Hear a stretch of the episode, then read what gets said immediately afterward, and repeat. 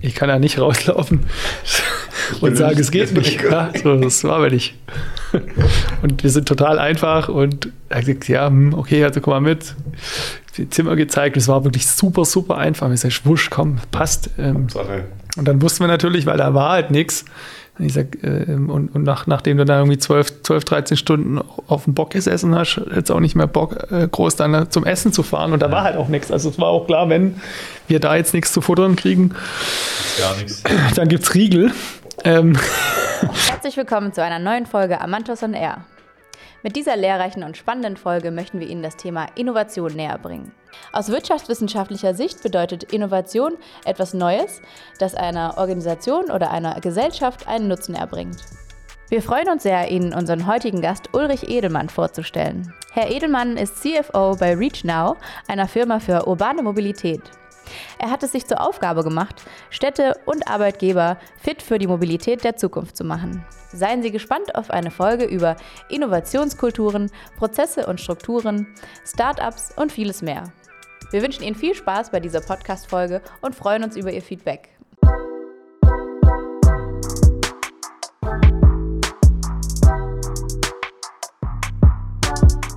Erzähl deine Anekdote. Ich glaube, ich weiß nicht. Genau, also ich äh, mitten, mitten am Master, Blockchain, äh, Digitalisierung, äh, Big Data und alles. Und ähm, mein damaliger Vorgesetzter hat ähm, noch mit einem Diktiergerät gearbeitet. Ähm, da wurde eine E-Mail folgendermaßen verfasst. Also man hat äh, im Prinzip auf dieses Diktiergerät hat man gesprochen und dieses äh, Band wurde dann der Sekretärin hingelegt die hat das dann abgetippt, dem Chef dann zum Durchlesen geschickt und er hat die E-Mail dann copy-paste und raus. Und das war so für die normale E-Mail war das äh, der Weg, wie man sowas verfasst. Und das war für mich so, boah, das, äh, die Leute rennen da teilweise mit 3.000, 4.000 Euro Laptops rum ähm, und finden halt USB-Slot nicht. Du bist, du bist ja jung. Ich ja. habe hab eine Bankausbildung gemacht. Und ähm, da gab es dann halt Fax, ne? So, und, der, und, der, und der Chef, als ich da in der ersten Filiale war, ähm, der hat dann das auch nicht selber bedient, auch den Kopierer nicht, sondern dafür hat er halt eine äh, Sekretärin gehabt. Ja. So, und dann hat er halt irgendwie was diktiert, die hat das abgetippelt, der Schreibmaschine und dann wurde es gefaxt. Weil das halt schneller war wie Post. Ja, klar, klar, klar. Ja. Und das ist natürlich schon, schon was, also das war so der, Beginning, ja, und ich bin jetzt auch noch nicht so wahnsinnig alt. Ja, genau. Aber wenn man halt sieht, was so die letzten 25 Jahre da passiert ist. Ja, das ist schon Wahnsinn. Ich glaube auch, die komplette Arbeitswelt hat sich von der Geschwindigkeit so stark verändert. Ähm, das ist klar, für Leute, die jetzt, sage ich mal, anders aufgewachsen sind und das alles anders kennen, für die ist es halt ein riesiger Umschwung. Deswegen, ich finde, da sollte man auch niemand an den Pranger stellen ist super viel passiert. Ist auch allein, wenn ich jetzt nur mal auf mein äh, Leben zurückschaue, vom 3210 zu dem, was man heute ist. Äh, ich habe es dir letztens gezeigt, die Bilder von dem Mond, die du dann mit deinem Handy mit 120-fach Zoom aufnehmen kannst. Das ist ja. Äh, Hättest du früher eine Spiegelreflex gebraucht mit einem Stativ und, und genau. dann irgendwie nochmal noch mal ein Objektiv für ein paar tausend Euro. genau. Das war damals, also was ich auch erzählt habe, das war damals natürlich State of the Art und mega schnell. Ja? Also ja. weil alle anderen Post hätten halt, halt zur Post laufen müssen. Ja, so, also das, das war schon cool. Aber wenn du siehst, wie arbeitsteilig das war, wie verschiedene Leute eingebunden waren, was technisch noch eingebunden war, also so eine Schreibmaschine, ein Fax und heute hast du halt alles auf dem Handy. Also heute Klar. brauchst du ähm, einen Kollege gehabt, das ist auch schon ein bisschen länger her, der hat dann der hat immer zwei Telefone gehabt, zwei Mobiltelefone. Also das war schon sehr modern. Hat auch wieder gesagt, der hat einen Dachschaden, der hat ein ganzes Headset und dann quasi ist er, weil er war brutal starker Raucher und ist dann immer im, im, im, äh, im, im vorm Gebäude rumgelatscht, immer so einen Innenhof gehabt und hat da halt so seine, also ich glaube, vier bis fünf Schachteln Kippen geraucht, wenn es dann. Wow, okay. Ähm, das Parkschalter, wenn du da am Büro sitzt, nicht, wobei, wo ich angefangen hatte, da durften wir im Büro auch noch rauchen. Das Unvorstellbar heute. Das kann ich mir vorstellen. Ja. Ja. Wie gesagt, das ist nicht so lange her. Ja. 15 Jahre oder so. Ähm, und und, ähm, und das äh, ähm, da hat jeder damals gesagt, also wie kann man überhaupt nur und der arbeitet nichts. Und jetzt so, wenn man sich so, eine, ich reflektiere dann immer ganz gerne, so wie ich mich dann heute verhalte und wie es sich dann so entwickelt hat und was du so vor, keine Ahnung, was ich als 18-Jähriger über 40-Jährige gedacht habe und äh, eben auch um so Dinge, wo du sagst, wahrscheinlich genau gleich. Und der, und der hat ja damals, Absolut. war da schon so mega fortschrittlich, dass er halt gesehen hat für den Job, den er hatte, nämlich auch äh, entsprechend mit Verantwortung und, und hat eben einfach geguckt, dass der Laden läuft ja, und halt mega viel gleichzeitig angeschoben. Und es geht, ne, heutzutage. Pff, das, das Normalste der Welt, ja. Ich habe jetzt leider mittlerweile auch mobil, zwei mobile und, und ja. dann brauchst du ein, ein, ein iPad und dann Laptop. brauchst du eigentlich ja. auch nichts mehr. Genau. Ja? Also ich habe auch jetzt bis früher war ich super papierlastig. Ah, stimmt, ja, ja. Ich ja. dir mal erzählt, genau. Also da, da, da haben die mich auch mal, also das musst du mal ausdrucken, lesen, anstreichen, whatever, ja. Ähm, bringt natürlich auch der Job ein bisschen, bisschen mit sich. Ähm, und, und dann kam ich dann hier in den neuen, in den neuen Laden rein und da gab es noch nicht mal Rollcontainer oder sowas. Ne? Wir haben schöne Tische und alles lean und, und du hast irgendwie noch so Sideboards, wo, wo dann jeder ein Fach hat, wenn er es haben will und noch Wechselarbeitsplätze. Ähm, also so sehr modernes äh, Raumkonzept und für damalige Verhältnisse vor ne, 2015 konzipiert, super fortschrittlich. Mhm. Ähm, und da gab es das halt nicht. So ein Pooldrucker, und die Tische waren abends immer super sauber. Also das kannte ich zum Beispiel auch nicht, dass die, Putzfrau einfach jeden, jeden, Abend die Chance hat, alles feucht zu wischen, ohne irgendwo anzuecken mit dem Lappen. Mhm. Und das hat aber funktioniert. Ja. Ich habe kein, kaum noch Papier. Das glauben ja die, die alten Kollegen, ein altes Team von früher, wir treffen uns regelmäßig noch, die, die, die, die lachen heute noch, ne? die glauben das auch nicht. Ich muss dann wirklich Fotos schicken und wenn du halt sagst, du hast, ich habe ich hab ja gar kein Büro mehr, ich, hab, ich hatte leider keine Chance mehr, irgendwas liegen zu lassen. Das, was in die Tasche da draußen reingeht, ist dabei und was nicht alles. reingeht, ist schon nicht dabei. Ja, klar. Wie viel Zeit lag denn so zwischen dein, äh, deiner Bank Lehre, Bankausbildung und jetzt, äh, sag ich mal, diesen ganz innovativen, ich habe es ja gesehen, wie er arbeitet, finde ich super, super spannend. Ähm, lag schon ein paar Jahre auch dazwischen, oder?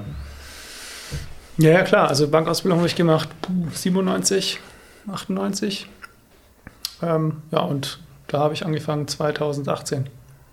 Okay, ja. ja. Und ich war dann erst, erst auf der, erst bei der Bank, habe da ziemlich viel im Anlagebereich dann gemacht. Also da bin ich nach der Ausbildung gelandet und habe dann studiert noch. Aber parallel die Chance gehabt, bei der Bank weiterzuarbeiten. Portfolio-Management, Anlageberatung, so individuelle Anlagestrategie und ähm, auch so neue Marktwerte. War damals hot, das hat man halt irgendwie den Jüngeren gegeben. und, ja, na, es ist ja so. Und, und, und, dann hast du dich da reingefuchst und irgendwie gesagt, naja, wäre ganz cool, wenn man auch so ein bisschen die Hintergründe versteht. Ähm, und so bin ich dann auch am Studium rangegangen und habe gesagt, okay, dann mache ich Volkswirtschaft und Betriebswirtschaft in der Mischung, einfach um Marktverständnis zu haben und auch, wie gehen so Entwicklungszyklen, was wir eben gerade gesprochen haben. Ja, ne? Also ich meine, ja. ist ja auch vor 120, 140 Jahren, hier war noch Landwirtschaft der große Player in Baden-Württemberg und es war echt so das Bundesland mit Bayern zusammen, was am weitesten zurücklag. Und die Industrialisierung, was da dazwischen passiert ist, ist damals zum, genau. zum, zum, zum fortschrittlichsten und auch, auch ähm, ja, wertschöpfendsten Bundesland äh, oder Region, wenn man das Süden komplett nimmt, ja. sich da zu entwickeln, ist natürlich ein, ein, starker Move. Und die haben wir, also siehst du mal, was hier an sektoralem Wandel auch schon mal durch, durchlaufen ist. Und jetzt passiert halt, sag ich mal, seit so den 70ern, seit die Computertechnologie Einzug gehalten hat, ähm, passiert das, das Ganze jetzt halt im, im Accelerator nochmal. Nochmal, ne? also das, was wir jetzt haben, ist ja nichts anderes wie ein Technologiewandel. Und, und die Geschichte, und wenn man vor 20 Jahren schon, schon, schon Smartphones gehabt hätte, wäre das natürlich hilfreich gewesen und da hat man sich halt anders beholfen. Und, und du hast vorher schön gesagt, ja. lebenslanges Lernen, ja, du kommst eigentlich aus, aus einer, aus einer, aus einer, sag ich mal, gesettelten Industrie, Richtig. guten, mit einer neuen Technologie, ist ja auch Richtig. spannend, da träumt eigentlich jeder davon, so einen Job zu haben und Richtig. jetzt sagst du halt, ich gehe da raus und, und mach mache hier das Mädchen für, für alles.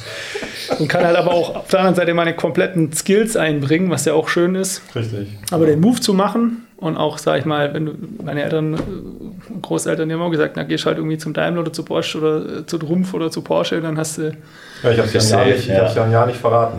Also ich war ja quasi bei meinen Eltern quasi äh, immer noch ähm, mehr oder weniger bei Bosch und habe okay. quasi wirklich äh, zwei, drei Monate gerade am Anfang habe ich dem vorgegaukelt tatsächlich, ähm, dass ich bei Bosch bin, dass ich da arbeite und ähm, war aber daheim.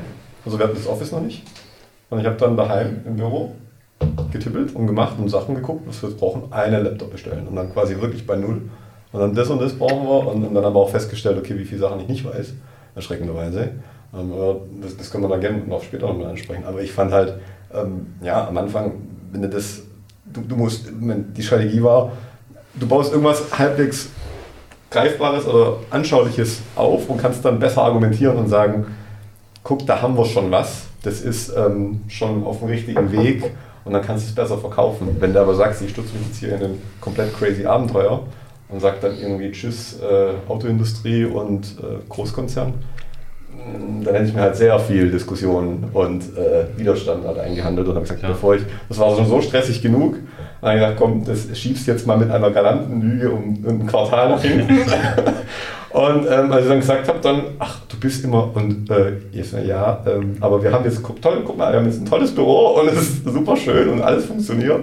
Und ähm, dann war es halt schon, klar, ähm, schwer, weil, ich weiß ja nicht, ich habe das Gefühl, es ist auch so ein bisschen dieser, dieser sichere Hafen, der wird halt auch in der Schule schon so ein bisschen vermittelt, habe ich das Gefühl. Und dieses oberste Ziel, der Arzt, Rechtsanwalt, Ingenieur, das ist immer noch, trendet immer noch, sage ich mal. Ähm, ich glaube, es wird besser jetzt mit, mit der Startup, mit diesem Hype so ein Stück weit, weil es ja auch ein bisschen aus Amerika rüberschwappt, habe ich so das Gefühl, ähm, sind Leute vielleicht eher auch motiviert, ähm, das vielleicht ein bisschen anders anzugehen. Aber ich glaube, so richtig fördern tun wir es noch nicht, auch in der, in der, im Bildungssystem. Also ich habe halt für mich schockierenderweise festgestellt, dass ich mit quasi Anfang 30 oder Ende 20 so viele fundamentale Basics nicht wusste, obwohl ich Abi und ewig studiert und gemacht und dann ging es quasi an die einfachste Buchhaltung, brutto netto und dann ging es an was ganz, ganz Simples.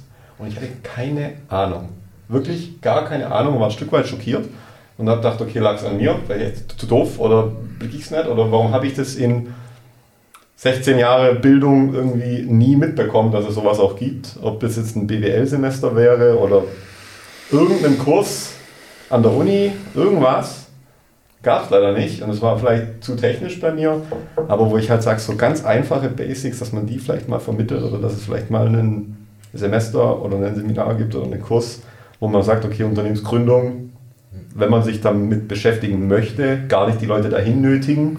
Macht es, ihr müsst jetzt alle Unternehmer werden und Gründer und bekloppt. Aber so ein bisschen so ein, dieses Fundament. Wir, wir, wir hatten das tatsächlich in der Uni. Also ich hatte es leider nicht, aber ja. vielleicht lag es auch. Aber es war halt auch ein relativ äh, klein dimensionierter Kurs.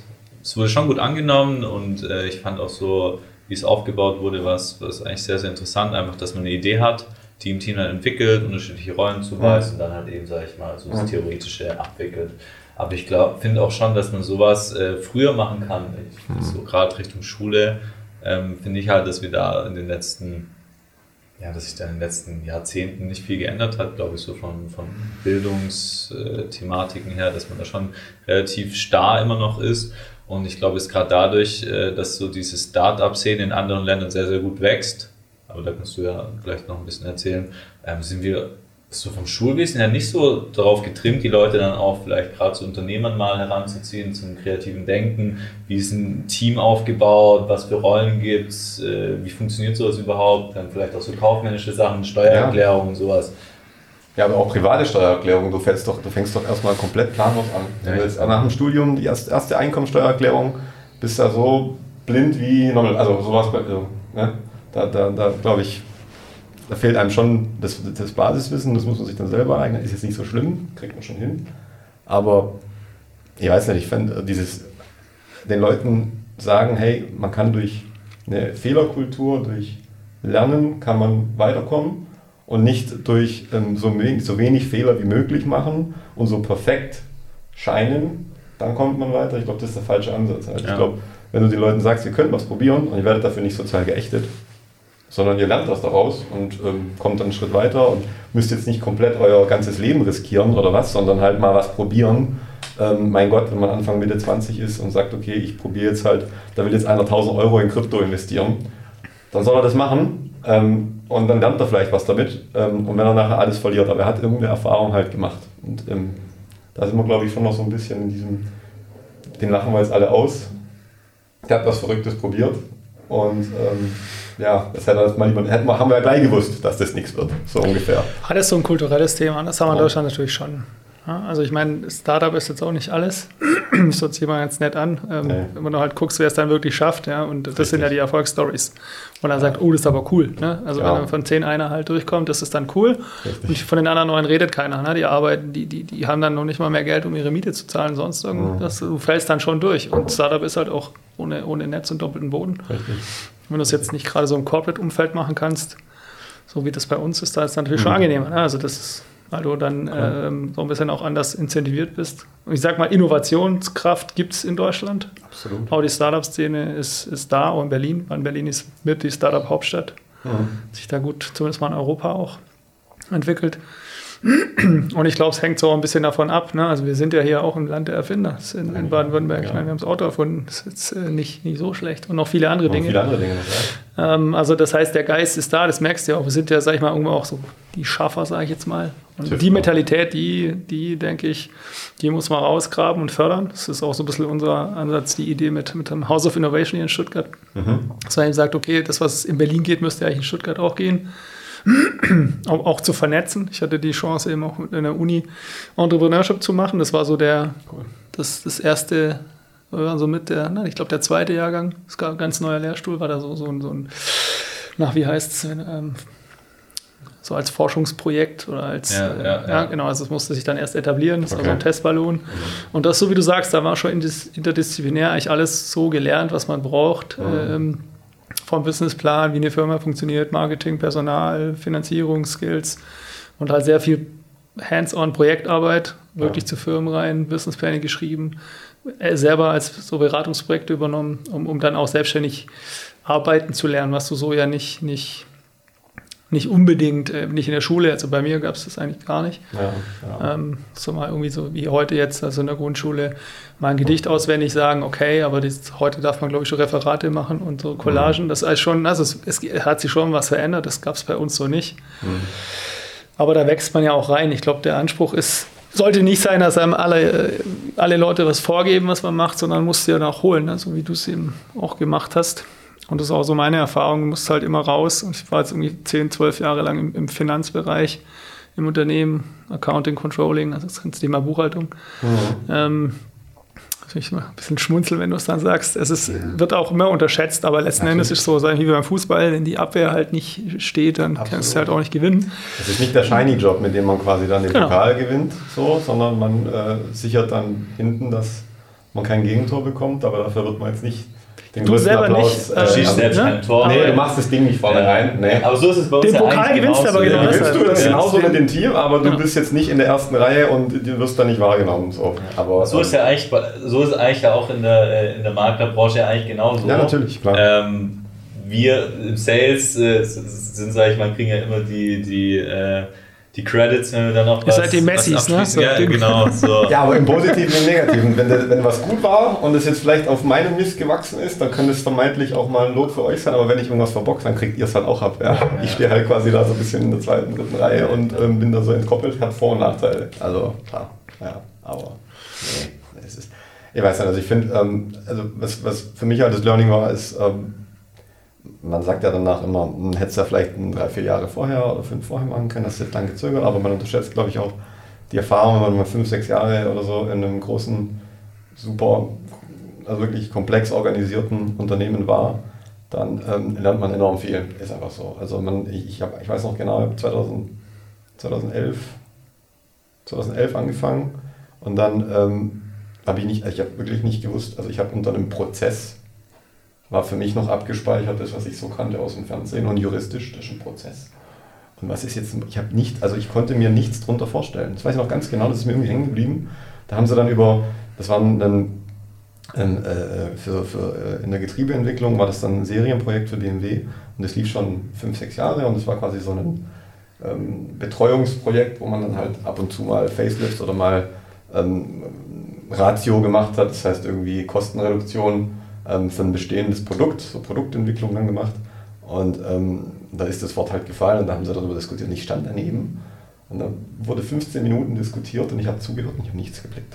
Ich dachte, was, was, was, in, in diesem Zusammenhang habe ich es wirklich, ich konnte mir darunter, weil da so viele auch Begriffe waren, die man halt in Abkürzungen, ist gerade bei Bosch, ist ja dann der König der Abkürzungen, also von Abteilungen über ähm, äh, äh, Skills, über, über äh, Tools, über alles, alles abgekürzt und dann sitzt du da und verstehst einfach nur Bahnhof und blickst wirklich gar nichts. Und ähm, danach, wenn man es dann weiß, dann ist alles so klar wie Kloßbrot, dann ist es ja absolut Projektentwicklungsprozess, PEP, äh, äh, äh, dann diese Teams, Subteams und jetzt agiles Arbeiten, das ist alles jetzt klar und man denkt so, das ist Standard, aber hätte man quasi ohne das so eine Unternehmung gestartet, ähm, hätte man noch mehr Lehrgeld bezahlt. Und das kann einen dann halt schon vielleicht, wenn man sich zu sehr aus dem Fenster lehnt, das Genick brechen, weil man hat halt nicht unendlich viel, ich sage immer Runway, wenn man was probiert. Man muss halt, man darf eine gewisse Anzahl an Fehlern machen in einer bestimmten Zeit, aber halt nicht beliebig viel, weil irgendwann ist halt dann blöd gelaufen und dann steht man da, hat irgendwas versäumt, rechtlich oder so und äh, kriegt dann da ein böses Schreiben oder Straf oder was auch immer und dann stehst du da. Deswegen, also ich glaube, hat schon Vor- und Nachteile beides. Ja. ja, ich meine, die Struktur ist wichtig. Das ist immer die Frage, in welchem Stage du auch bist, ja. sag ich mal. Und ähm, das darfst du ja auch nicht unterschätzen. Ne? Die großen Unternehmen, die man kennt, die, die Fancy Tech-Unternehmen, die sind mega durchstrukturiert und Absolut. da KPI gesteuert und, und, und da hat schon alles seine Ordnung. Ja? Also das, äh, wie so der Schwabe vielleicht schön sagt.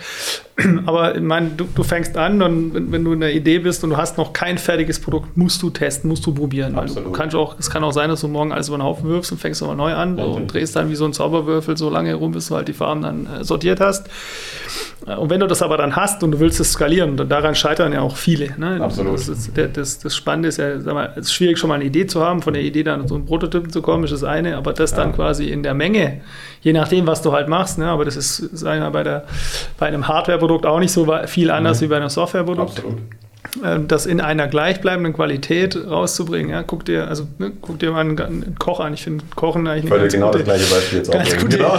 ganz, gute, ganz gutes Beispiel. Genau. Äh, ich koche ganz gerne so in meiner Freizeit. Ähm, und, und wenn du aber dann das vergleichst, wie ein Profikoch arbeitet, wie schnell der ist und, und dass er natürlich sein, sein Schnitzel mit Pommes, äh, jetzt mal blöd gesagt, und Soße, jeden Tag in, in, der gleichen Menge und in der gleichen Qualität ausliefern musst, weil wenn du halt montags dahin gehst und findest es total lecker, gehst du halt freitags wieder hin, weil es so lecker war, und dann willst du es halt freitags auch wieder genauso haben. Ja? Oder du also, gehst jetzt Fenster, legst Freunde ein und sagst, hey, ihr müsst probieren, lass uns da hingehen, das ist das genau. beste Steak, der beste Burger glaubt, ich, ich, ich koche, da geht man da hin und auf einmal ist das Ding komplett ja. anders. Genau, ich koche immer was anderes, weil fällt sie mir nicht auf. Aber nein, das ist, ist tatsächlich so. Und, und, und, äh, ja. das kannst du vergleichen und dann hast, brauchst du Standards. Dann irgendwann schreib, fängst du mal an, ein Rezept aufzuschreiben. Dann schreibst du, wie, wie machst du es? Ja. Dann kannst du auch mal jemand anders machen. Könnte auch mal sein, mal ist krank und dann fängt es halt an. Und wenn es halt nicht dokumentiert ist, ja, also das, das hat alles so sein Für und Wider und je größer du wirst, umso mehr, auch wenn es dann man es nicht unbedingt haben möchte, äh, ähm, musst du halt Struktur reinbringen und auch eine Ordnung. Das darf halt nie lähmen, ja. Richtig. Genau, da gibt es ja so diese Modelle, wo dann auch die unterschiedlichen Krisen je nach Unternehmensalter aufkommen. Jetzt gerade so eine Führungskrise, Richtig. dann vielleicht so eine Strukturkrise etc. Ich glaube schon auch, dass man da immer adaptiv bleiben muss und immer, also immer neu erfinden. Auf jeder genau. Ebene ist es wie eine Neugründung quasi. Man kann das so vergleichen eigentlich. Ja, ja und ich glaube, du musst halt schauen, dass die, die, die Mitarbeiter, die, die brauchen immer den Produktbezug. Das finde find ich wichtig. Und, und das natürlich, je größer es wird, umso schwieriger. Ja, dass du einfach weißt, wo, wo du arbeitest. Und, und dann, wenn du je nachdem so, solche der Gründer bist dann halt schon eine Weile dabei und der ist auch der Visionär, ne? dem rennst du ja hinterher, weil du die Idee gut findest, weil du das Produkt gut findest ja. und, und, das treibt dich dann auch an. Ja? So. Und dann muss halt einer darauf achten, dass das so in geordneten Bahnen läuft und, und je größer du wirst, umso schwieriger wird es auch, weil du dann halt gerade, wie du sagst, ne, dann hast du halt die Buchhaltung und die Buchhaltung die hat halt ihre, ihre Probleme zu lösen. Ähm, sehen wir es dann am Ende. Rechnung, ja, vielleicht völlig wurscht, was, für was er da eigentlich Buchhaltung macht. Und, und ich finde, das ist aber wichtig für alle, für alle, für alle, die da in, in der Firma eben mit sind, das immer wieder zu vermitteln, wofür arbeite ich, arbeite ich eigentlich. Ne? Und, und, auch andersrum, auch dem Ingenieur zu sagen, was man auch, wenn es den nicht gäbe, dann wird halt dein Geld am Ende des Monats nicht pünktlich auf dem Konto sein und dann wird auch wieder ein Schuh draus. Ja? Also wenn Richtig. du, sobald du halt anfängst, dass du, dass das dann auseinander divergiert, dann tut es halt nicht mehr. Es gibt dieses Viable System Modell, ich weiß nicht, ob ihr das kennt, wo eine Organisation mit, mit einem Körper vergleicht, mit einem menschlichen Körper vergleicht. Mhm. Und äh, wenn ich dir halt das Herz rausreiße, funktioniert es nicht, aber halt äh, ohne Leber halt auch nicht. So, das heißt, also, es ist nicht die Frage, was irgendwie wichtiger ist. Ja, natürlich gibt es auch manche Dinge, die man vielleicht nicht unbedingt braucht, ja. aber es ist nichts umsonst. Ja. Und es ist eine Evolution und nur wenn du das Zusammenspiel optimal hast, dann wirst du halt auch maximal alt, sozusagen. Und, und das ist, finde ich, einen super guten Vergleich, das, ähm, das auch so auf ein Unternehmen anzuwenden. Ja. Ähm, und alles hat seine Berechtigung. Und es ist halt dann, ne, wie es ist, wenn, wenn halt irgendwo dein Oberschenkel plötzlich so ist und der Rest vom Körper halt so, dann passt es nicht mehr genau und andersrum. Also, also das, da, da, musst du halt den Mix hinkriegen. Ja. Und wichtig ist halt, immer zu wissen, für was man es macht. Ja. Und, und ich brauche niemand, äh, also der, der Rechnungen schreibt, äh, einen Umsatz, dass der Umsatz in die Bücher reinkommt, das, der ist wichtig, aber der ist halt nicht wichtiger wie äh, der, der es verkauft vorne. Wenn du keinen hast, der es verkauft, brauchst du auch keine Rechnung schreiben. Und das, ja, da muss man, glaube ich, auch in der Führung dann halt darauf achten, dass, dass diese Balance äh, gewährleistet ist. Und das sehe ich halt schon, also das ist, das ist nicht so einfach, ne? weil je ja. nachdem, du hast ja dann auch deine eigenen Skills. Ähm, und da musst du halt immer versuchen, so den, den, den, den Überblick zu behalten und den auch zu vermitteln, weil, sagen wir mal, auch heute, heutzutage sind ja alle im Endeffekt gleich schlau. Ja, ähm, richtig, ja. Und das ist ja auch gut, ne? Und das, aber das musst du auch irgendwo nutzen. Das heißt, du kannst jetzt nicht mehr wie früher so sehr, sehr arbeitsteilig und der macht halt seins. Das musst du schon machen, aber das hilft, wenn du den Leuten erklärst, wofür sie es eigentlich machen und richtig. wie es zusammen funktioniert. Und, ähm, und dann, glaube ich, hat auch jeder mehr Spaß, so meine Erfahrung. Absolut wo ist vielleicht. Äh ganz kurz, Lu, passt das mit den Mikros eigentlich? Sind wir da gut unterwegs? Lu? Ähm, am besten ein bisschen näher. Noch ein bisschen näher, sonst sind wir einfach, okay. Oder vom, vom Bild her auch? Sind wir auch noch? Nein. Siehst du mich? Ja. Okay, okay, sehr gut. Sonst äh, trifft man immer ab, genau. Wir sagen immer, man muss fast das Mikrofon küssen. genau, ich mache immer diesen Hängens ja. Abstand. Okay, das habe ich, glaube ich. nee, das passt. Also du kannst das hiermit eigentlich immer ganz cool bedienen. So genau. Es ist am Ende einfach für die, für die Lu weniger Arbeit, also darfst du dann wieder ewig editieren und Pegel anpassen und machen und tun. Aber genau. Genau, sorry. Äh, genau. Genau, ähm, vielleicht können wir da auch mal ein bisschen die Brücke zu, zu House of Innovation äh, schlagen. Ähm, wo, wann kommt denn ein Starter, was man hat jetzt eine Idee, man fängt es an, äh, was, sagen wir mal, ein klassisches, eine klassische App-Entwicklung. Hat man irgendwie seine Leute schon mal am Start und wann ist es dann, sag ich mal, wann kommt man denn dann zu euch oder wie, wie funktioniert euer, euer Konzept? Das finde ich eigentlich super, super spannend. Ja, in der Regel eigentlich ähm, ganz am Anfang. Ja, also reicht, könntest du auch schon mit einer Idee sag ich mal, kommen. Und, und es ist ja eben jetzt eben nicht so ein klassisches Coworking, sondern, ja. sondern so ein Mix eben aus Company Building, aber eben auch von der ersten Minute zu etwas zu entwickeln.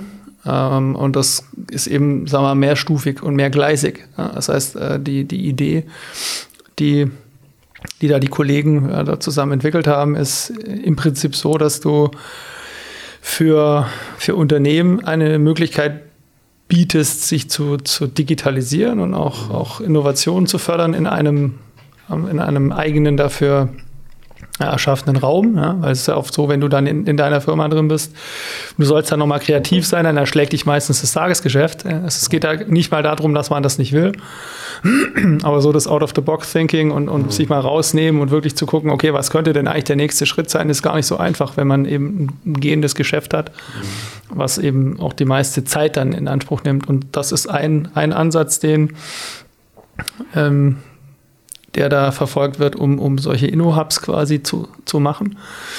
Und ich hatte das selber äh, in, in meinem vorletzten Job die Chance, in, in, in Lab, ein Inno-Hub zu gründen in Berlin, den wir auch weit, auch räumlich weit weggenommen haben, um einfach da die Möglichkeit zu schaffen, so ein eigenes Team dann auch aufzubauen und dann einen Austausch zu schaffen ähm, und denen auch den Raum zu geben, dann wirklich weg zu sein vom Tagesgeschäft. Nicht, dass man doch nochmal runtergeht in den zweiten Stock und sagt, ah, könntest du mal nicht nochmal kurz, ne, weil dann bist du auch raus. Das muss man zulassen, äh, weil und man muss auch zulassen, dass da eben vielleicht auch mal Trash produziert wird. Ne? Also kostet Geld, da kommt nichts bei rum. Ist, ähm, aber manchmal kommt eben doch was bei rum. Und das muss ich dann auch verarbeiten können. Und da gibt es eben jetzt wirklich den Raum, der dann die, die, die Leute mitnimmt ähm, und auch da berät, wie kann man sowas aufbauen, wie, wie kann ich dann auch aus einer, aus einer Idee tatsächlich ein Konzept machen. Ähm, das ist das eine und das andere ist tatsächlich dann, dann von, von der Uni weg oder eben auch rein von der Straße weg zu sagen, ich habe eine Idee, ich habe aber keinen Raum, ich, ich weiß nicht, wie man einen Businessplan schreibt, ich weiß irgendwie nicht, wie man an, an Geld hinkommt, aber ich kann halt, ich habe halt irgendeine Fähigkeit, die richtig gut ist, mhm. die pitchst du dann da ähm, und dann wirst, wird dir da geholfen. Du wirst mit, mit, mit, mit, mit Investoren zusammengebracht, wenn das, wenn, das, wenn das gut ist, du kannst deine Idee vorstellen. Und wenn, wenn das dann, wenn das Konzept angenommen wird, dann kannst du dich da entwickeln bis zu einer bestimmten Größe, ähm, wo es dann eben auch Sinn macht, dass du dir was Eigenes suchst äh, und dann rauswächst. Das ist eigentlich, eigentlich der Ansatz, sodass du auf der einen Seite Innovation förderst, auf der anderen Seite auch Corporate Innovation ermöglicht und das mhm. aber idealerweise wieder zusammenbringst. Ja. Und, und, ähm, und Win-Win einfach generieren. Genau, genau. Cool. Und wie ist da so die Resonanz? Also sind da wirklich die, dann kriegt man da sehr viel und ähm, oder ähm, kein Gefühl, wie ja, also ne, das, die Idee ist entstanden 2019. Mhm. Ähm, weil wir gesagt haben, das, das muss man probieren, ja, gerade mit, mit auch der, der Firma Akito Flux zusammen. Der, der Mika Mans ist ein, ist ein guter Freund. Wir haben gesagt, naja, das, das könnte eine Idee sein, die man da, die man da reinpflanzt. Er hat es dann mit dem Team weiter ausgebaut und uns dann überlegt, okay, wer könnte denn da reinpassen? Mhm. Und so haben wir quasi die, die drei Fintechs gefunden, die dann reingegangen sind und, und noch ein kleines Joint Venture Projekt, die wirklich eine Idee ausgearbeitet haben und mittlerweile in, in, am Ende in Berlin jetzt auch gegründet haben. Und, ähm, und er hat jetzt äh, dann auch noch, noch Firmen akquiriert, die quasi so Innovationslabs dann quasi da betreiben mit ein paar Leuten. Und es lief eigentlich ganz gut an. Ähm, allerdings hat uns dann die, die Corona-Krise eingeholt und dann, wenn du natürlich nicht, in, nicht, nicht arbeiten darfst im, im Ort, dann ist das natürlich schwierig. Ne? Also das, das, die Idee an sich lebt ja davon, dass du dich da vernetzt und da auch bist. Ähm, war für das, wie es jetzt gelaufen ist im letzten, letzten eineinhalb Jahren, bin ich jetzt aus meiner Sicht relativ zufrieden. Also das mhm. heißt, die, die, es, es hat aber stattgefunden, auch die, die Fintechs haben sich sehr, sehr gut entwickelt. Ähm, aber es wäre deutlich mehr, mehr, mehr möglich gewesen. Ja, also das, die, die Resonanz, die Anfragen sind, sind, sind da, sind, sind groß. Aber du merkst halt insgesamt, äh, ist die Bereitschaft eben gerade, ja, die Bereitschaft wäre da, aber das Risiko jetzt einzugehen oder eben auch ne, in, in, in sagen wir, Homeoffice kann man eben so nicht machen und auch in Neues reinzugehen ist, ist schon gesunken, weil man eben ja oftmals auch gar nicht weiß, wie es überhaupt weitergeht. Man will quasi den Sturm abwarten und dann so ein Genau. Ja, also es gibt einfach, sage ich mal, im Moment noch schwerwiegendere Probleme zu lösen, als, als das jetzt zu machen. Ja. Und, und äh, das ist ein bisschen schade. Mhm. Ja. Äh, nichtsdestotrotz glaube ich, das ist Proof of Concept, dass das funktionieren kann. Das würde ich jetzt mal sagen, kann man, kann man sehen. Mhm. Das, das wäre jetzt auch ein Learning. Ich glaube auch, dass da, dass, dass sowas hier, hier einen, einen Platz verdient hat. So die, die Nachfrage, absolut, ja, okay. ja. Und von dem her denke ich, bin sehr gespannt, wie das dann weiterläuft, wenn, wenn die Krise auch vorbei ist. Du bist jetzt ja schon auch äh, ziemlich international unterwegs, gerade äh, was die Startup-Szene angeht. Ähm, wie würdest du denn da so Stuttgart, weil ich glaube, also wenn man mit Leuten darüber spricht, Startup-Szene in Stuttgart, hat man ja schon eher so die Meinung, dass es hier jetzt nicht so eine große Startup-Szene gibt, im Vergleich jetzt gerade vielleicht äh, zu, zu äh, Berlin oder auch Paris, wie sagt man, Barcelona und sowas. Fehlt hier irgendwas oder ist es so, also, oder ist es jetzt einfach, weil hier gerade so die Automobilindustrie so, so prägnant und so dominant ist? Hm. Na, also ich, ich weiß nicht, ob, ob was fehlt. Ich kann, kann jetzt auch, man muss ja mal relativ sehen, ja. Also Paris, Berlin, Barcelona ist ja, sag ich mal, einer der Hotspots. Äh, Lissabon es ist auch das, was man dann auch hört. Ja, wenn du es rein von der Größe des Vergleichs kannst du es aus meiner Sicht Berlin, Paris, äh, Barcelona jetzt nicht zwingend mit Stuttgart. Ja. Gleich müsste man jetzt mal relativ sehen, wie viele Startups ja. es hier gibt im Verhältnis zur Gesamtgröße. Ähm, also Berlin sagt man ja zumindest, sei, sei so die Startup-Hauptstadt in Europa mittlerweile. So neben, neben, neben gerade Barcelona und, und, und Paris, wo, wo sehr viel, wo sehr viel geht, wo sehr viel auch gefördert wird. Ähm, ich glaube, das ist so ein Thema. Ich, ich würde sagen, es gibt andere Bundesländer, wo, wo deutlich mehr auch die, das Thema Existenzgründung gefördert wird.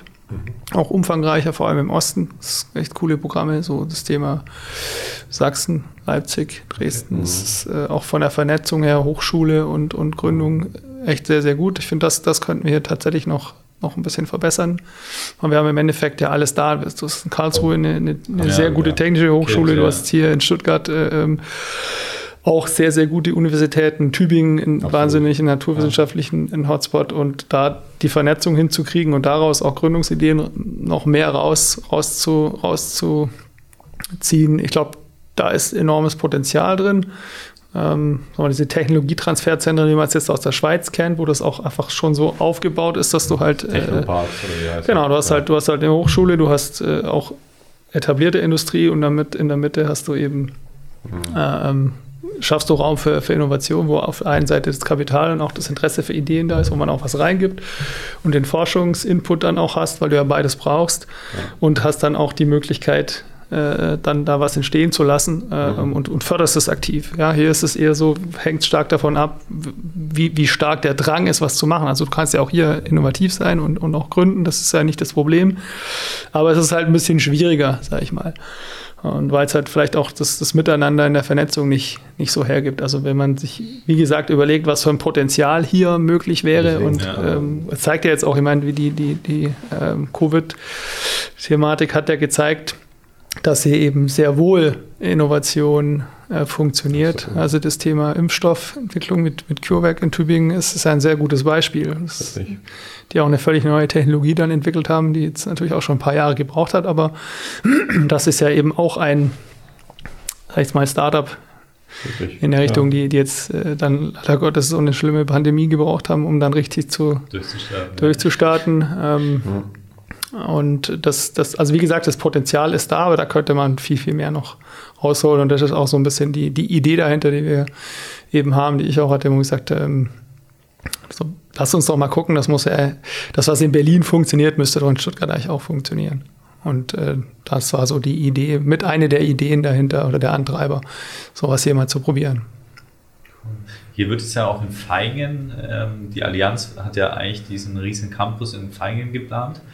Und ähm, da scheint es irgendwie intern äh, ein bisschen Widerstand zu geben. Und jetzt plant äh, die Wirtschaftsförderung und, und die Stadt auch, hier einen KI-Standort okay. ähm, aufzubauen, was ich schon auch ein ziemlich gutes Signal finde.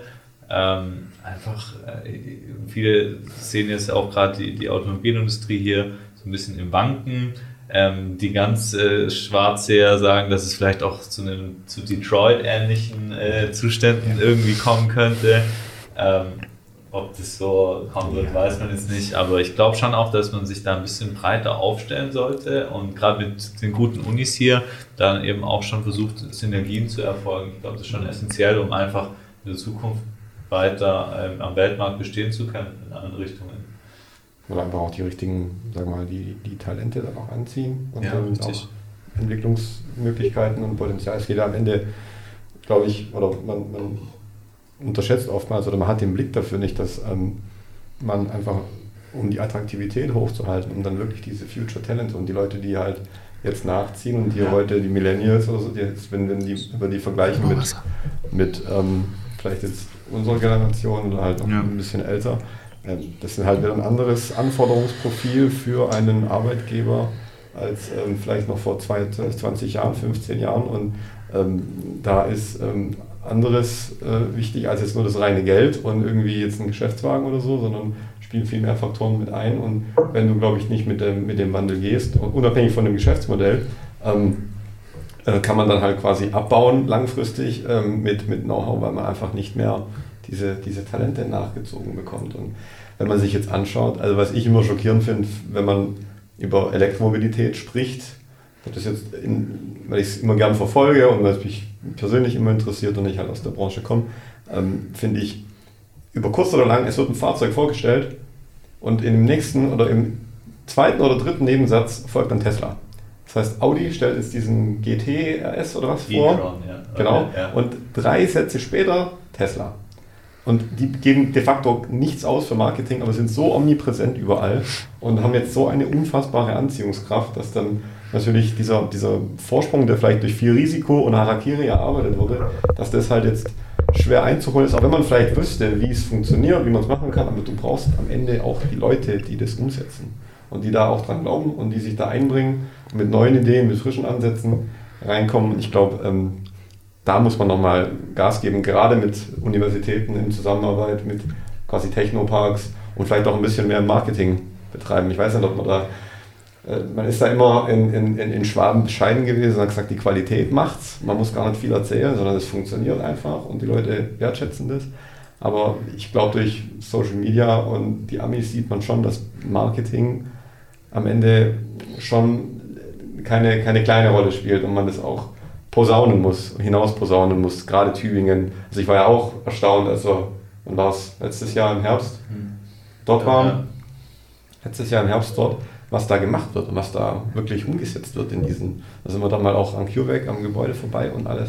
Das ist schon Wahnsinn und das kriegst du, also ich finde, das kriegt man nicht so sehr mit wie was in Kali man kriegt eher mit, was in Kalifornien passiert jeden Tag, als was bei uns um die Ecke passiert, irgendwie so ein Stück weit. So habe ich den Eindruck oftmals. Also. Ja, das ist auch ein bisschen die Mentalität, die man halt hat, ne? So Licht unter den Scheffel stellen. Das ist, genau. ist eben so ein bisschen unsere genau. Meinung. Das ist ja auch nicht, nichts Schlechtes, Richtig. aber man muss sich auch nicht kleiner machen. Also ich glaube, wir, wir, haben, wir haben, wie am Anfang schon gesagt, glaube wir haben eine enorme Innovationskraft ja. in dem Land. Wir sind auch mal, durch Fleiß und Disziplin hoch geschätzt weltweit. Ähm, und das sind die Stärken, ja. Also und da, da, da muss man halt, äh, muss man ran. Dann ist halt auch die Frage, ne, wie, wenn man jetzt Länder ansieht wie Israel, du hast vorher gefragt, was ja. sind denn so die, die, die Start-up mhm. Hubs, auch neue Technologien, da geht natürlich sehr viel. Die fangen vom Kindergarten an, da schon auch die Leute auszustatten mit IT-Equipment.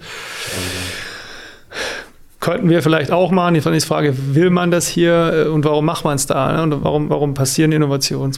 Passieren auch gerade äh, im Libanon oder, oder in Palästina äh, gibt es auch interessante Startups und, und Gründer. Warum? Ähnlich wie bei uns früher auch. Wenn du halt nichts hast, ja, wenn du drauf, dann, dann riskierst du auch Richtig. mehr, ja. So, und die Frage ist halt, wenn du, ich weiß es nicht, was da rauskommen würde, wenn man jetzt fragen würde, was wäre jetzt lieber, möchtest du beim Startup anfangen oder halt beim Großkonzern? Könnt, könnte die Antwort schon eher Richtig. Richtung Zweiteres gehen. Ja, es ja. heißt es, dass die Leute nicht innovativ sind. Nee, es ist halt auch so ein Rollenbild, was sich gewachsen hat. Und das ist ja auch was Gutes. Ja? Und, und das eine geht ohne, ohne das andere nicht. Ähm, und, und du hast ja Tesla angesprochen, die, mhm. die, dieses Thema Elektromobilität oder Brennstoffzelle, ich war irgendwie, klar, keine Ahnung, ähm, Ende 90er, Anfang 2000 auf der IAA. Ähm, gab es eben schon F-Cell-Technologie. Ja, äh, ähm, ja, oder auch. auch, auch SLS gab es, glaube ich, auch. Das ist jetzt nichts, was, was jetzt irgendwie vorletzte Woche in Amerika neu erfunden worden ist, genau, äh, genau. sondern es ist halt auch so, wie, was ist die Marktnachfrage? Und, und auch jetzt, man das. Äh, ähm, muss man erst dann auch die Infrastruktur noch dafür schaffen. Und ähm, es ist halt auch sehr, sehr viel Bashing und so 0-1. Ja? Also ich glaube, äh, du musst, wenn dann, man muss Technologiewandel anstreben, auch um da, sag mal, nachhaltiger zu sein, aber es ist jetzt auch nicht unbedingt, äh, oder es ist eigentlich auch erwiesen, dass jetzt ein Elektroauto nicht unbedingt nachhaltiger ist, wenn man so die Gesamtkette sich anguckt. Ne? Und wenn ich halt nachher ein Elektroauto habe und ich habe ein Kohlekraftwerk, was den Strom produziert, dann äh, kann man auch wieder fragen, aber das, also das ist da deutlich komplizierter, als jetzt so, so, so pauschal zu vereinfachen. Ähm, ja. Allerdings muss man da aufpassen, glaube ich, dass man, ähm, man, man, man darf, ich glaube, man darf da nicht ähm, argumentieren oder sich selber quasi dann überzeugen, okay, das ist rational betrachtet und sachlich und objektiv betrachtet nicht das Nachhaltigere, aber wenn er es schafft, quasi den Markt so zu beeinflussen und davon zu überzeugen, dass das Ding gut ist und dass dann Leute sogar ein gutes Gewissen haben und am Ende den Umsatz halt reinbringen, weil er dann die Kisten verkauft. Mm, ähm, ich meine, wir haben ja den Diesel lange Zeit auch als Bluetech, als unfassbar sauber. Man erinnert sich an die Peugeot-Werbung mit diesem Taschentuch am Auspuff. Sauberer als alles. Man hat es ja dann quasi auch als wirklich umweltfreundlich ein Stück weit verkauft und hat dann damit auch Interesse geweckt. Und dann stieg der Anteil an Dieselfahrzeugen immer weiter und dann gab es diese Power-Diesel und drei Turbolader und so weiter. Ähm, ich glaube, es bringt einem nichts zu sagen, okay, jetzt, ähm, es, ist, es ist von well to wheel, es ist, ist es ähm, noch nicht nachhaltiger, weil es ähm, keine Recycling- Prozesse noch gibt oder so, aber die werden wahrscheinlich auch kommen und ähm, das, das, das wird, wird, nach, nachgezogen, ganz klar. Das, das, ist, das ist ja auch das Gute, dass dann wieder was Neues entsteht und das soll ja auch entstehen. Aber oftmals habe ich es früher, also gerade in diesen, in diesen langen Diskussionen mit Ingenieuren dann abends ähm, beim, beim äh, Kartenspielen oder wenn man mal irgendwo im, im Billard spielen war, dann hieß es immer, das wird nie funktionieren, wenn man da jetzt, wenn jetzt jeder abends lädt und dann der Strom, was erzogen wird, das wird nie funktionieren. Also das sind halt Argumente, die kann man bringen, aber wenn man sich dahinter versteckt, dann holt es einen ein. Es wird irgendwann äh, in irgendeiner Form umgesetzt werden. Und ähm, es wird nicht einfach ähm, festgestellt werden, okay, jetzt, jetzt stoppt der quasi und ähm, stellt fest auf halbem Wege, oh, das haben wir jetzt nicht bedacht und jetzt stampft der Tesla alles ein oder so. Das, das haben die ja auch irgendwo durchdacht und es wird dann nachgezogen werden und da wird es Lösungen geben und unabhängig vielleicht auch Innovationen in dem Bereich, die dann genau das, die Lücke füllen, weil die Nachfrage oder dieses fehlende Puzzlestück so unfassbar viel Wert hat, wenn das einer löst, ob das jetzt die Reichweite ist, ob das jetzt das Recycling ist. Wenn da jetzt morgen einer kommt um die Ecke und sagt, ich habe die tolle Idee, dann ist da ein Tesla oder ein Apple oder ein Daimler, die sind da bereit, Milliarden dafür auszugeben und sagen, hey, bitte, ja, komm nur rein, weil das erübrigt dann unfassbar viel Potenzial. Also ich glaube, das ist schon. Das, was ich mir als Laie immer nur extremst äh, schwierig vorstelle, ist halt einfach irgendwo die, die Energiegewinnung die ja. grüne. Das ist so das Einzige, wo ich, Absolut, eher, ja. wo ich halt denke, okay, das könnte, könnte tatsächlich schwierig sein, weil ähm, jetzt aktuell ist es ja so, dass, dass wir Deutschen ja auch immer aus Frankreich unseren Strom Absolut, äh, ja. gerne einkaufen und äh, das dann auch als grün äh, betiteln, aber wenn du es dann halt global siehst, dann ist es halt nicht. Das ist so das Einzige, wo, wo ich denke, das könnte tatsächlich sehr, sehr schwierig sein ja. und da könnte auch, weiß ich nicht, irgendeine neue, neue Technologie sicherlich reingrätschen und oder muss es zwangsläufig, ja, ja. die Franzosen haben doch wieder verlängert irgendwie, die Atomkraftwerke, habe ich gelesen gestern. Oder wollen den Betrieb noch länger aufrechterhalten. Ähm, haben sich da wieder committed. Ähm, ja. Ja, ich meine, das sowas geht halt nur im, im Verbund. Ja. ja. Also ich meine, jetzt hier in Baden-Württemberg speziell die Atomkraftwerke abschälst und baust sie auf der anderen Seite vom Rhein wieder auf. Richtig, ja, genau.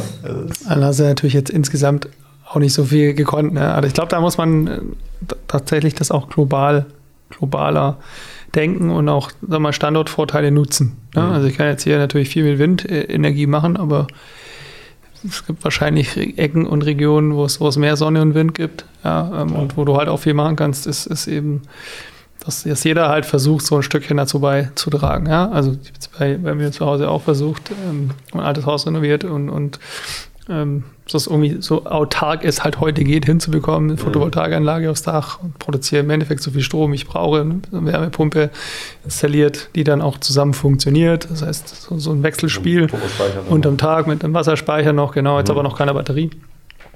Das heißt, ich kann mich nicht selber versorgen, bin schon angewiesen, aber eben so, dass das, ich, ich, produziere im Endeffekt genauso viel Strom, wie wir auch verbrauchen, eben nur nicht zu, zu, zu, zu der Zeit. Ne? Also gibt es halt Overlaps in der Nacht. Ja. Es scheint halt keine Sonne, da funktioniert es halt nicht, aber zumindest muss ich das Wasser dann nicht, nicht, nicht mit, mit externem Strom aufheizen, da hilft dann der Pufferspeicher.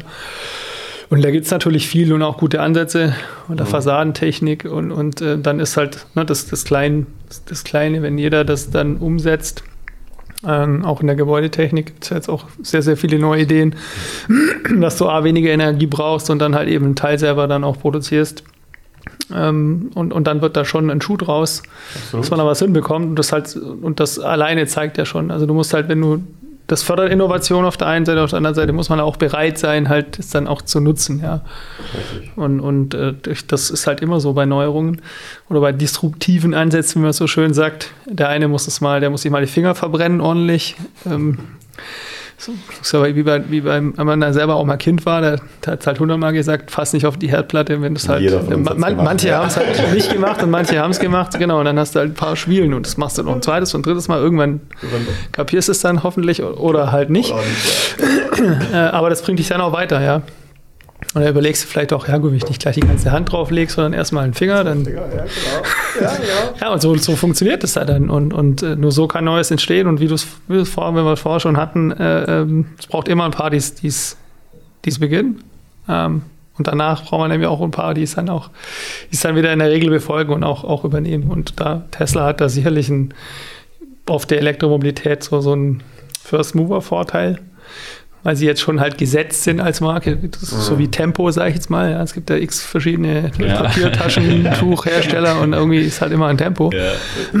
Das ist da schon mal auch ein, ein, ein guter Ansatz. Ähm, aber das, diese Probleme, wenn man sie lösen will, glaube ich, kriegt man es auch hin. Wie lange es dauert, Fragezeichen. Aber äh, also Reichweite ist, glaube ich, jetzt schon 600, 700 Kilometer machbar. Ähm, jetzt geht es da noch darum, brauche ich fünf Stunden, um die Batterie voll zu machen oder zehn oder kann man es vielleicht auch in 30 Minuten machen. Also heute dauert einmal Volltanken äh, fünf Minuten, dann kann ich wieder 600 bis 800 Kilometer fahren äh, ja. und so weiter. Ne? Und das, da musst du halt auch dein ganzes Verhalten an sich ändern und planst es vielleicht anders ein. Ja? Ähm, wenn du dann, du hast, kommst aus dem autonomen Fahren raus, ich meine, wenn das Auto alleine fährt und man sitzt hinten drin und kann halt nebenher arbeiten, dann ist es so quasi wie, wie, wie Zugfahren.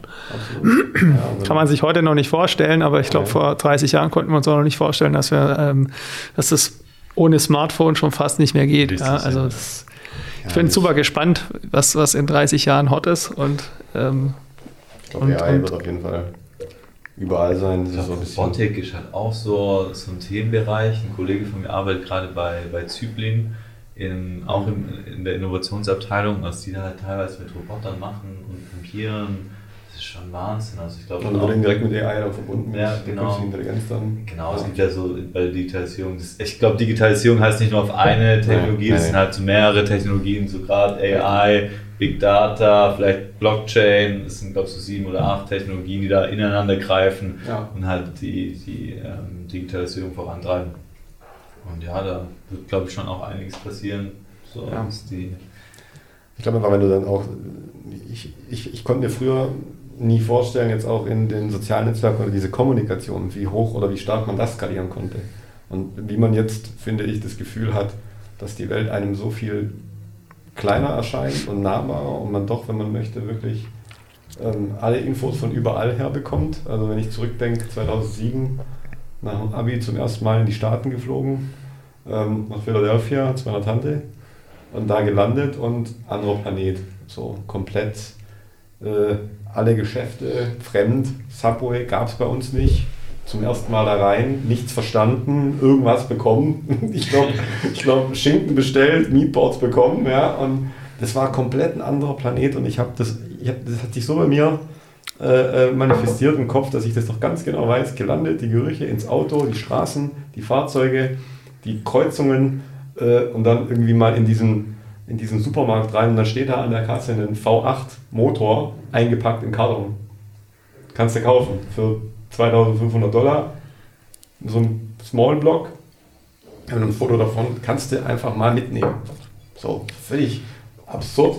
Und wenn man jetzt guckt, was heute geschieht und wenn man jetzt da nur so ein bisschen im Twitter rumschwirrt oder halt in Google News, ähm, wenn man möchte, dann bist du quasi da. Du weißt ja. ganz genau, wie die neue Burgerkette heißt und wo, was, wie und wer da jetzt zu uns kommt äh, und, und expandiert oder mal äh, demnächst in, in Berlin da aufmacht ähm, was da gerade abgeht und so, ist schon enorm. Und wenn man das jetzt überall, je nach Algorithmus, jetzt fokussiert, ob das jetzt Südafrika ist oder Australien, es ist schon, also ich hatte nie das, ich dachte immer schon, mit dem Internet ist man schon sehr gut unterwegs und macht die Welt kleiner und dann halt noch mit den sozialen Netzwerken und dann noch mit den Smartphones und dann mit quasi Stories und Bildern in Echtzeit. Das ist schon Wahnsinn. Ja, das ist ja, wenn du, wenn du auf Reisen gehst, dann äh, siehst du schon mal alles quasi fast zuvor, Richtig. bevor du schon mal da bist. Ja klar kann man dann sich besser organisieren und sicherlich besser planen, aber klar. ich finde es hat dann halt auch ganz schnell so diese Kehrseite, mhm. du wirst seltener überrascht. So. Ja, du hast dieses Abenteuer gar nicht mehr. Ja. So. Du musst eigentlich, weil du kannst dich genau umschauen, du kannst mit Street View, ach ja, das ist das Haus, ach ja, das ist der Richtig, Strand, ach ja. guck mal hier, da können wir noch da was trinken. Ja. So. Es ist in echt dann wieder ein bisschen anders, klar, aber es ist halt schon sehr viel, wie man sagt, predictable, du kannst genau einschätzen, was da kommt und hast nicht dieses diesen Aha-Moment, weil ich bin, wie gesagt, da gelandet und dachte noch, was sind das hier für Autos und warum so und, und halt völlig. Und ich war trotzdem davor schon sehr interessiert und habe mich da immer eingelesen und viel recherchiert und fand es spannend und so. Und ähm, trotzdem, jetzt, aber heute, da machst du hier Handy an und folgst da drei, vier, fünf Leuten, die äh, da Informationen rausfeuern und dann bist du up to date. Und es ist halt schon, und es geht ja noch weiter. Ich glaube, das wird halt nicht aufhören. Also gerade mit Kommunikation und sozialen Netzwerken, im Guten wie im Schlechten, das wird immer, immer intensiver. Das ist schon, ja. schon Wahnsinn. Also Aber de facto, dass du da hingeflogen bist, das ersetzt doch nichts, was so digital ist. Oder? Ich finde so live absolut. ist schon nochmal was anderes. Absolut, absolut. Live und in Farbe heißt es immer so schön, ne? ja. Nein, nein, also zweifellos. Also einfach, ähm, man, man, man stellt sich dann auch vor, dass, ob das jetzt auch mit, ähm, ja, ob das jetzt Urlaub ist, ob das jetzt einfach Erleben ist einfach das, dieses, diese maximale Intensität einfach. Da, da, fühlt man, riecht man mit allen Sinnen, wahr, man ist drin, man taucht da ein und das wird man über kurz oder lang, also in, in, in ferner Zukunft vielleicht mal mit irgendwelchen ja, ja, ja. Äh, Chips oder was, mit irgendwelchen, aber, aber jetzt wirklich so in den nächsten 20 Jahren, glaube ich, äh, 30 Jahren kannst du das. Es ist halt, sag mal, es ist, es ist echt gut, die Möglichkeiten zu haben. Mhm. Also du hast halt auch gar kein Problem mehr, im Prinzip an Informationen ranzukommen. Richtig. Vor 20, 25, 30 Jahren oder noch davor war es, also da hast du halt Bücher gehabt als Informationsquellen. Jetzt hast du, ja. äh, kriegst du eigentlich relativ schnell fast alles, was du wissen willst, aber du kriegst halt, du weißt eben auch nicht, wie, wie, wie, wie, wie richtig oder falsch das ist. Ne? So. Und da hast du halt natürlich auch relativ schnell hier irgendwie Trash verbreitet und die Leute auf den falschen Zug gesetzt. Und dann geht es halt gleich ins andere äh, Extrem. Ja? ja also in Amerika gab es ja diese, diese Thematik Fake News, ist da ja extrem. Äh, Gibt es ja auch von Twitter, glaube ich, diese, diese Studie, dass sich halt Fake News so sechs oder sieben Mal so schnell verbreiten, wie die tatsächlich waren. Pizza, was war das? Ja, da gab es so eine Pizzagate-Affäre irgendwo ähm, und da wurde halt eben in so, in so äh, Verschwörungstheorie-Gruppen äh, verbreitet, dass in einem gewissen Pizzastore in Amerika, dass da halt irgendwie Kinderpornografie äh, vertrieben wird. Und ähm, das wurde dann so beflügelt, dass dann irgendwann ein bewaffneter Mann in den Pizzaladen gegangen ist und hat halt gedacht, das ist so. Und der wurde dann von der, von der Polizei festgenommen und da gibt es halt die Videoaufnahmen, wo er sagt, ja, er wollte irgendwie das auflösen und er wollte dem nachgehen. Und ich glaube schon auch, dass mit es guter Absicht quasi. Ja, aber schon mit der Waffe dann dabei, okay. Ja, ja, Waffe dabei, klar. Ja, okay. Und ähm, da, da gibt es ja auch dann diese, diese Beispiele, ähm, wo je nachdem, wo du halt bist, dass du halt andere Informationen über eine gewisse Fragestellung erhältst, ähm, als jetzt an einem anderen Ort auch halt eben schon politisch äh, motiviert. Und das ist dann gerade das, was du sagst, das ist schon auch ein kritischer Punkt, wenn Informationen für jeden zugänglich sind und du die Informationen dann steuern kannst, dann kannst du natürlich schon auch die Meinungsbildung irgendwie beeinflussen. Und das ist ja nichts, das ist ja jetzt nichts Neues. Ja? ja also richtig. das zieht sich ja durch die Geschichte. Also ja. Du ja immer, guckst du halt eine Opium fürs Volk, ähm, das durchzugehen, was du meinst, was jetzt am besten ist. Ja. Und die Chance hast du halt heute mehr denn je. Also von dem her ist es auch wichtig, wach zu sein, glaube ich, und, und da immer schon den Antrieb zu haben, auch, auch nachzufragen und reinzubohren. Und dann, dann sind wir wieder beim Gründer. Ich glaube, das sind auch so die Geschichten, die den wieder auszeichnen. Ja. Es halt eben nicht locker lässt, bis er der Meinung Meinung ist, jetzt ist gut. Also das erste Nein quasi akzeptieren nee. und sagen, okay, geht nicht, genau. schade. Ja, nee, so. also einfach nochmal nach. Richtig. Akzeptiere ich nicht. So, genau. so lange auf die Herdplatte fassen, bis sie aus ist. Ja. bis sie kalt wird. ja, aber das ist, ich weiß nicht, ich finde es, ähm, es ist ja psychologisch, weil du halt so viele Informationen bekommst. Ähm, und du einfach keinen anderen Weg siehst, als Abkürzungen zu suchen, zwangsläufig und zu sagen, ich muss jetzt da, ich kann mich jetzt da nicht in jede Sache zutiefst hinein recherchieren und dann nach drei Tagen weiß ich dann, oh, die Aussage war falsch, weil die, der, die Frequenz ähm, an neuen Informationen ist einfach so unfassbar enorm, sodass Leute dazu neigen, das ist gar nicht werten, gar nicht negativ, das ist einfach ein natürlicher Mechanismus, dass du einfach sagst, okay, ähm, wir müssen da jetzt ähm, entscheiden, jetzt, und dann nehmen wir halt die sichere Variante, okay, das teure Produkt ist besser, also kaufe ich das. So, weil 9 out of 10 wird es zutreffen oder man denkt, okay, ich, äh, und dann gibt es ja tolle Beispiele, wo Leute in, in Stores ähm, Antiquitäten nie losbekommen haben und die haben sie halt vom Preis her immer gedammt und runter und runter und keiner wollte es kaufen. Dann haben sie die mal absurd hoch irgendwie gesetzt und dann haben Leute das als was Besonderes. Was ja, Besonderes, ja, was Teures, was Wertiges, was Einzigartiges empfunden. Da war das nach einem Tag alt. Das ist, ja. das, das, das, also das ist, ich weiß nicht, in welchem Kontext es war, aber das ist ein, ähm, ja, in BWL ist es, glaube ich, auch ein großes Thema, dass du, wenn du irgendwas verkaufen möchtest, auch über mhm. einen gewissen Preisniveau anbietest, dass es dann halt eben nochmal begehrter wird, wie wenn du es günstig verkaufen willst, obwohl es genau das Gleiche ist. Da fangen die Leute an zu zweifeln, so, hm, warum ist das so günstig? Ja, richtig, da hast du einen anderen Effekt. Und ich glaube, das ist mit Informationen nicht anders. Also, und natürlich Du guckst nach den Sachen, die dramatisch sind, die aufregend sind, guckst du halt mehr als auf die sagen wir, nüchternen Fakten. Und, und, und gehst danach. Und wie du vorhin meintest, mit dem Algorithmus, der ist ja dazu ausgelegt, dich halt die maximale Wahrscheinlichkeit zu fahren, welche Informationen du quasi annimmst ja. und konsumierst, um deine Screenzeit halt zu maximieren und weniger über das Objektive, okay, was, ähm, was ist für alle als Basis, okay, wir haben jetzt äh, hier den, die, die, die Source, die Informationsquelle und die gilt für alle und dann kann man sich darüber streiten, ich habe eine andere Ansicht und du, aber jeder hat quasi so sein, seinen Circle und ist felsenfest davon überzeugt, dass das die Wahrheit ist und dass alle anderen das auch sehen. Ja. Und dann gehst du da in den tiefen Rabbit Hole äh, heißt es, ja. Genau, in das Rabbit Hole oder gehst in, den, äh, in die Südstaaten und die kriegen dann halt irgendwie äh, in irgendwelche Republic States, halt die voll und ganz auf liberal und konservativ sind, die sehen halt was ganz anderes wie ein New Yorker. Ja. Oder halt irgendwie so ein Typ in, in, in San Diego oder in äh, Portland oder Seattle oder ja, das ist ja, und dann denken halt beide, die meinen beides und denken beide voneinander, hey, das ist doch offensichtlich, warum ja. versteht ihr das nicht? Und dann geht's los, ja. ja das ist also schon heftig. Also, hast du dieses Netflix? Ähm, ja, ich überlege halt auch, wie das. Wie hieß das? Social Dilemma? Social Dilemma, Social ja. Social Dilemma hieß es. Eine coole Doku, die gerade so diese, diese Thematik beleuchtet, wo sie dann auch mit so Entwicklern von. Äh, von äh, Twitter sprechen äh, und äh, von, den, von, Facebook und was weiß ich alles noch, mhm. die halt gerade so diese Problematik mit dem Algorithmus aufzeigen, dass, sag ich mal, gerade der Algorithmus versucht, die äh, höchste Klickwahrscheinlichkeit zu generieren. Und wenn du dann jetzt einmal anfängst, nach Verschwörungstheorien zu googeln, dann wirst du halt damit befeuert, so bist du, dass du halt mehr, äh, ja. Aber die messen ja auch wieder die Resonanz. Ne? Also das heißt, wenn du dann eben nicht drauf anspringst, dann ist es wieder weg.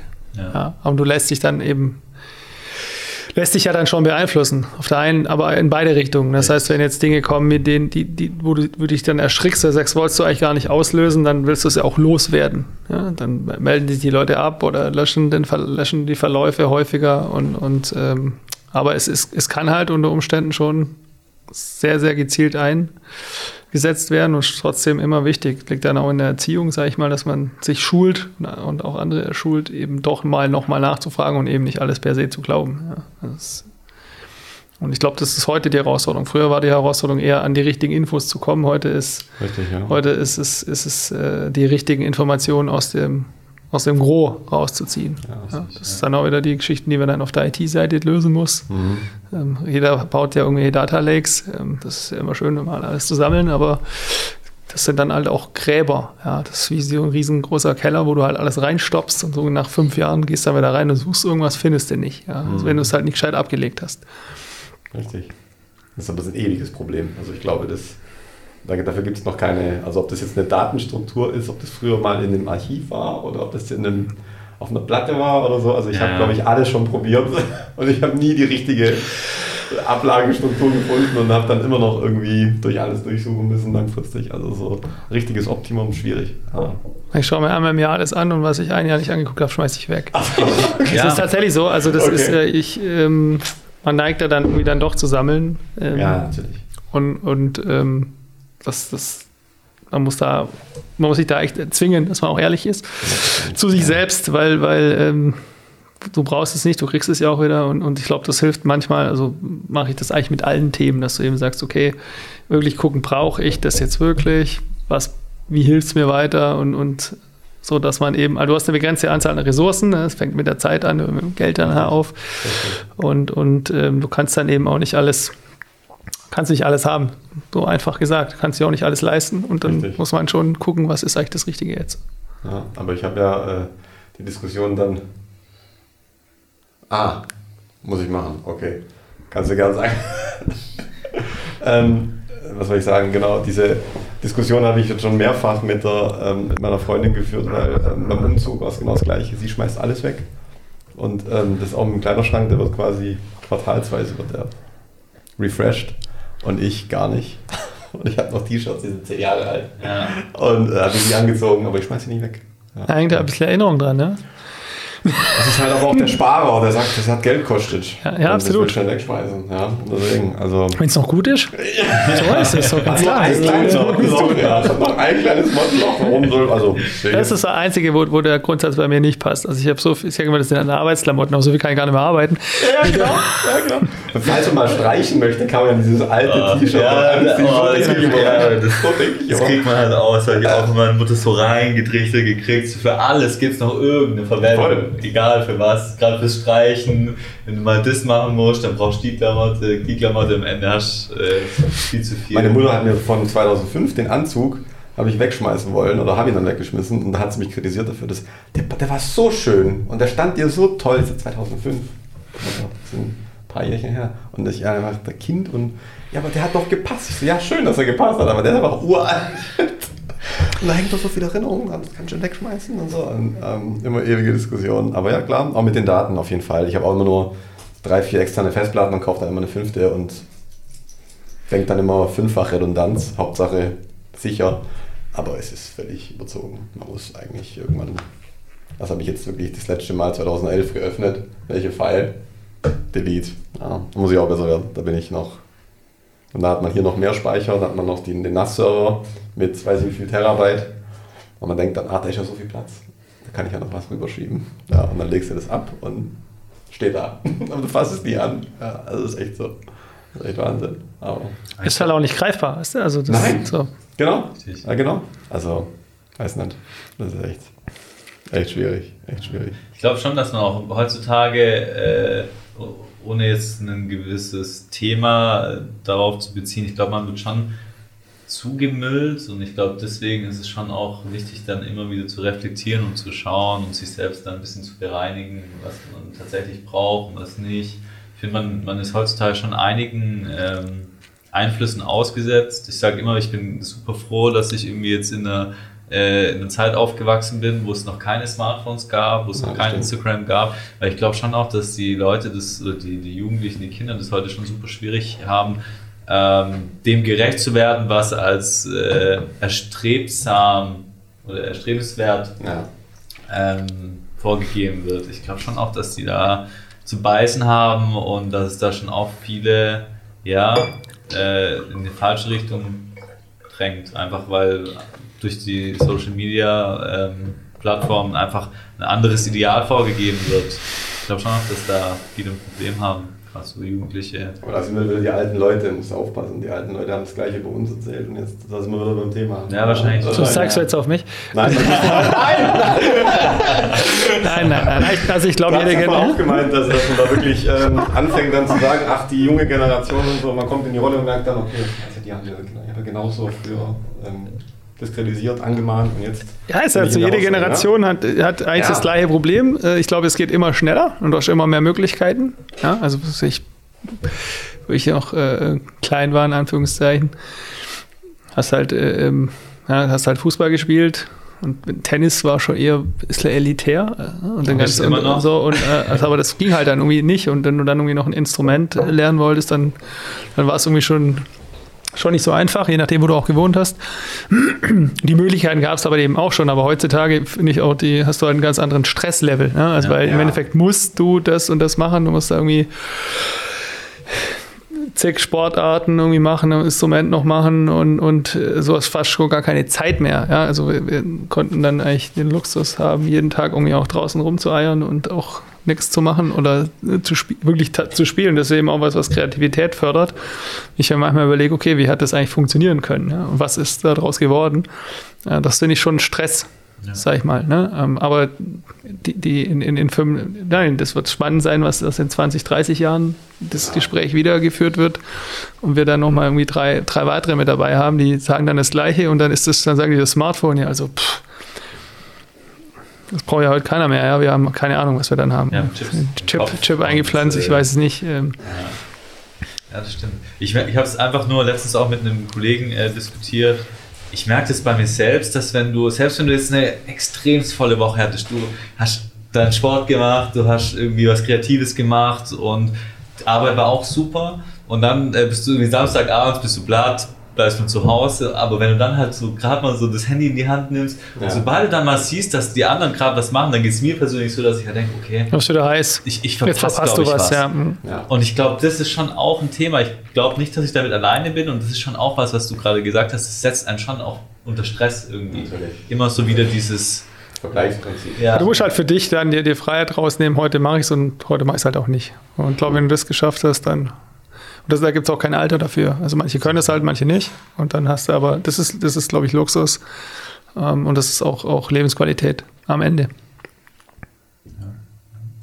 Ja, das, das, was ich mir halt schwierig vorstelle, wenn man halt gerade so, keine Ahnung, 10, 11, 12, 13 ist oder sowas und ja, vielleicht diese, dieses Ego jetzt noch nicht so aufgebaut hat und dann halt auch mal zu sagen, okay, hey, so und so sieht's aus, ich bin äh, happy damit, gerade was ich habe und ähm, dass man dann halt schon auch wirklich so da reinwächst, dass man gar nicht so zur Ruhe kommt. Und ich glaube auch, was sehr interessant ist, ähm, ich glaube auch, Langeweile ist so ein Grundsatz für dann Innovation oder neue Ideen, weil wenn du die ganze Zeit am, am Tun und Machen bist, dann, mhm. dann, hast du nicht mal eine Zeit, dir über was Gedanken zu machen, was jetzt nicht so deinem täglichen Doing entspricht. Und ich glaube schon auch, dass das ein essentieller Punkt ist, um ähm, ja, neue, neue Sachen für sich selbst oder halt auch für die, für die Welt äh, zu entdecken ja.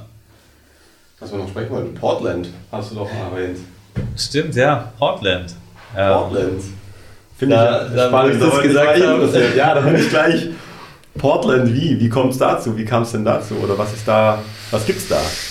Das hätte mich jetzt als, äh, noch auf jeden Fall interessiert. Genau. Ähm, was macht er da?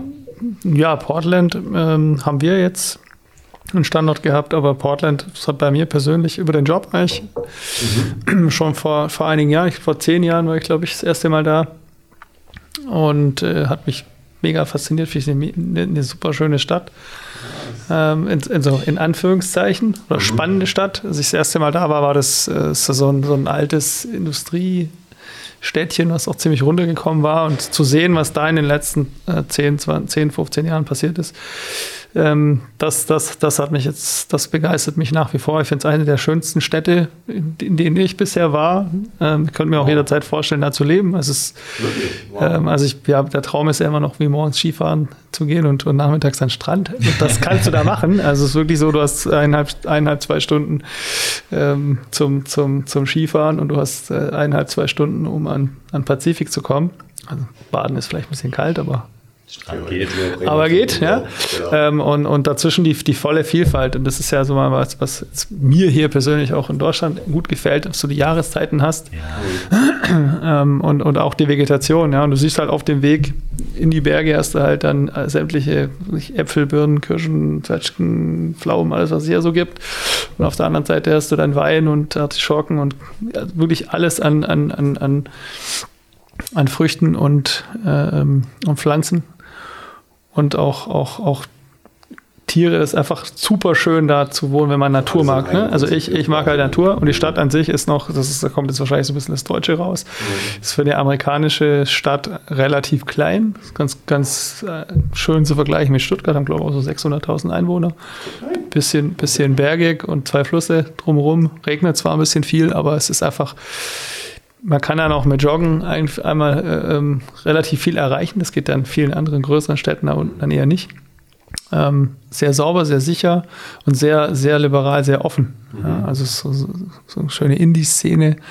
Und die haben eben, was, was sie eben gut geschafft haben, ist aus, aus dem alten, aus der alten Industrie wirklich da auch Neues zu schaffen. Ja, auch eine, ich kenne Nike, ich weiß, Nike ist es doch. Die, ja so die haben im Prinzip alle großen, alle großen Sportklamottenmarken sind da vertreten. Mhm. Nicht, nur, nicht nur Nike, auch Adidas Headquarter ist da. Ah, okay. und, und, die ganzen Outdoor-Geschichten, Patagonia und, und so. genau, sitzen, sitzen da, aber eben auch Tech. Also ne, es gibt ja Silicon Valley und dann Seattle ist ein großer Tech-Standort. Mhm. Und, und Portland wird immer hipper. Weil, weil ein bisschen günstiger, weil es einfach mhm. eine, ist eine gechillte Stadt. Es ist echt cool und es ist absolut hip da zu sein oder Mode da hinzukommen. Das, das macht es jetzt vielleicht auch, muss man gucken, was, was die nächsten Jahre da passiert. Ähm, aber das zu sehen und da hatte ich die, die Möglichkeit, das war echt sehr, sehr gut.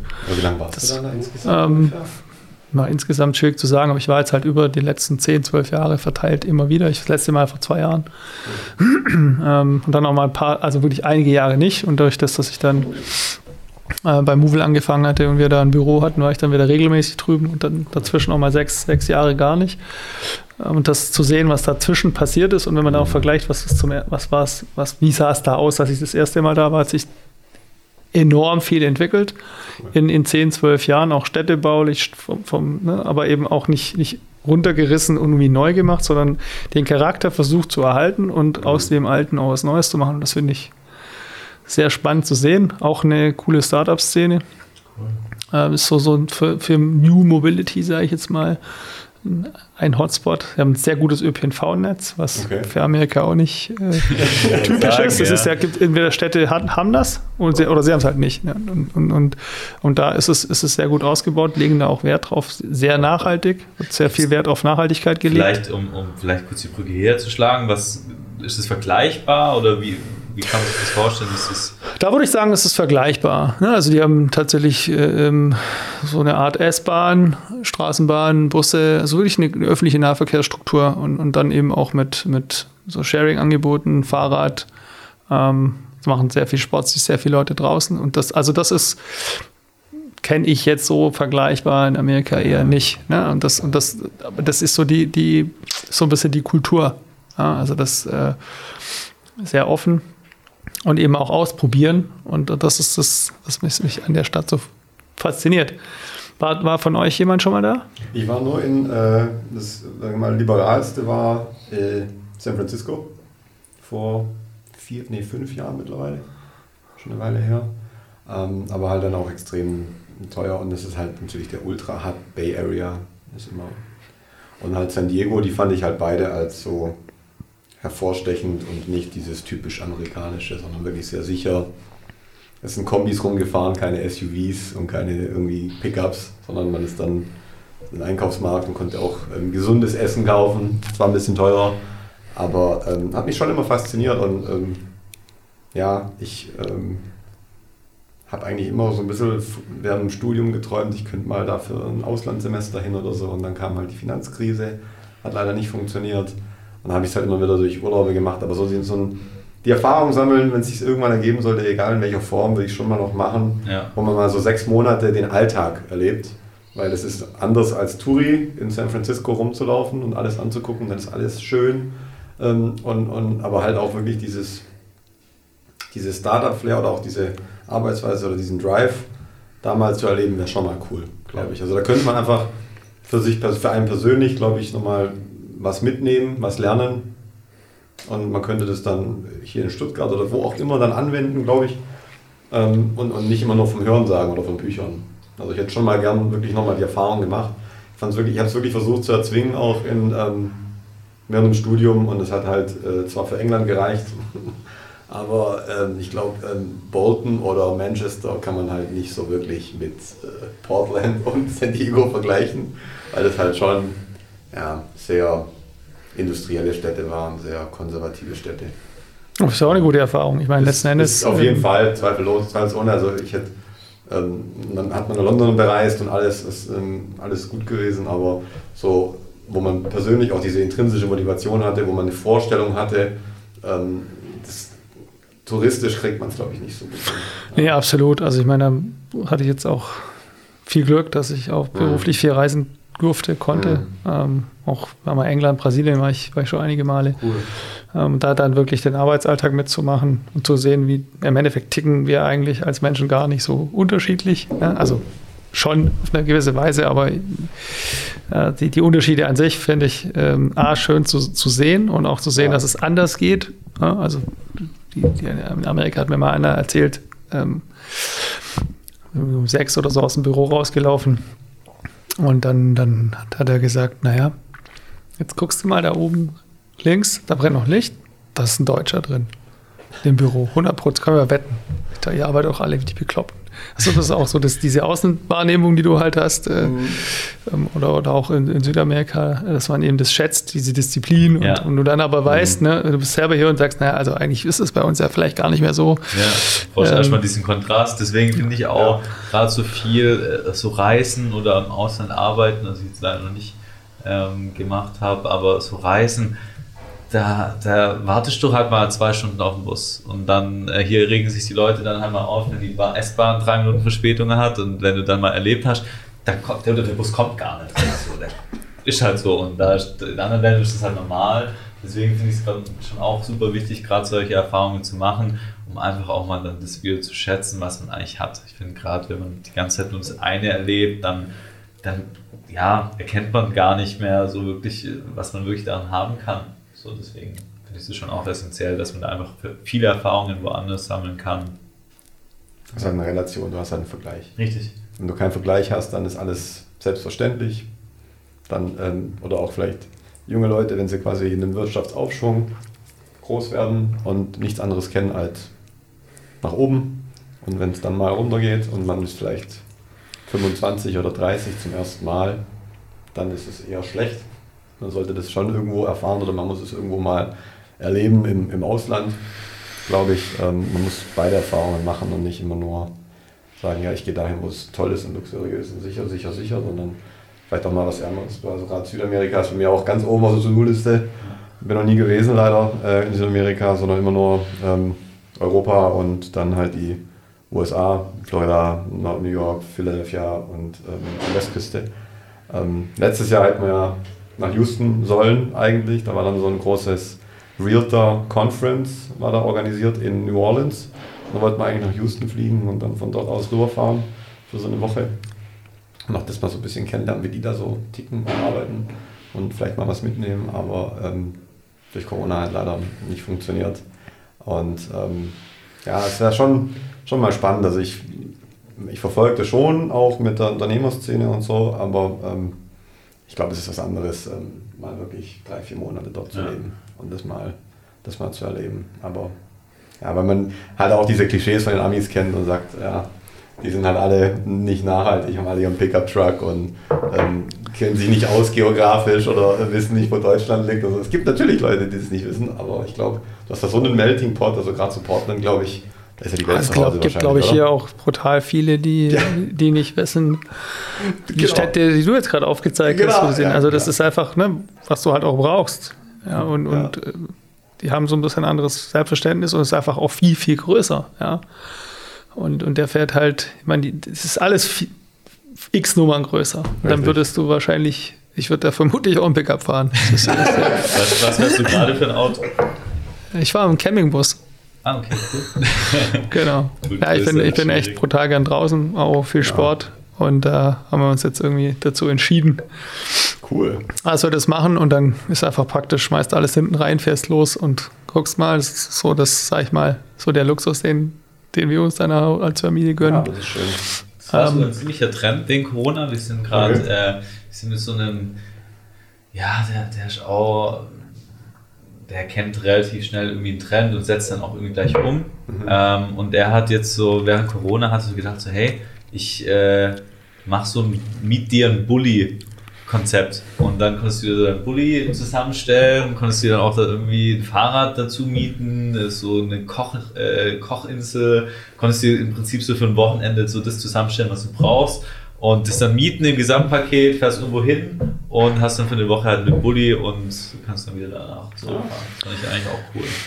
Ja, also ich meine, wir haben jetzt mit Corona jetzt eher nichts nichts zu tun. Das ist also immer eigentlich äh, schon ein Traum gewesen oder viel, dass man viel draußen ist, wenn man, glaube ich, habe 13, 13 Alpenüberquerungen gemacht wow. mit dem Rad. Ähm, wow. Und da ist das halt irgendwie schon schon praktisch. Ja. Damals hast du halt irgendwie die Kohle nicht gehabt. Klar. Dann hast du halt irgendwie einen Bus gemietet oder ein paar, oder einen, einen angehauen, der einen hat, aber dich abholt, so Materialtransport. Ähm, ähm, und, und sag mal, das, das Einfache ist, ist aus meiner Sicht auch so den, der Luxus, den, den, den wir uns dann, den ich mir dann auch gerne gönnen. Ähm, oder wo wir dann eben auch sagen, wenn wir im Urlaub sind, dann ähm, ja, machen wir was Selbstversorger und einfach so diese, diese Freiheit dann auch zu sagen, okay, fährst du, was weiß ich, zwei Jahren in Frankreich gewesen, ähm, fährst ja ewig hin.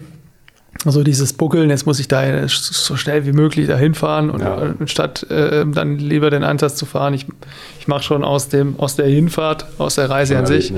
schon Urlaub und mache halt da, wo es cool ist. Und es gibt so viele schöne Flecken, einfach mal noch eine Nacht länger und schaut sich ein bisschen an ähm, und, und, und ja, bleibt da tatsächlich vielleicht mal ein paar Stunden oder einen Tag und, und hockt sich mal rein und schaut, wie es da so funktioniert und was man da so mitnehmen kann. Und das ist eigentlich so das Interessante. Ja.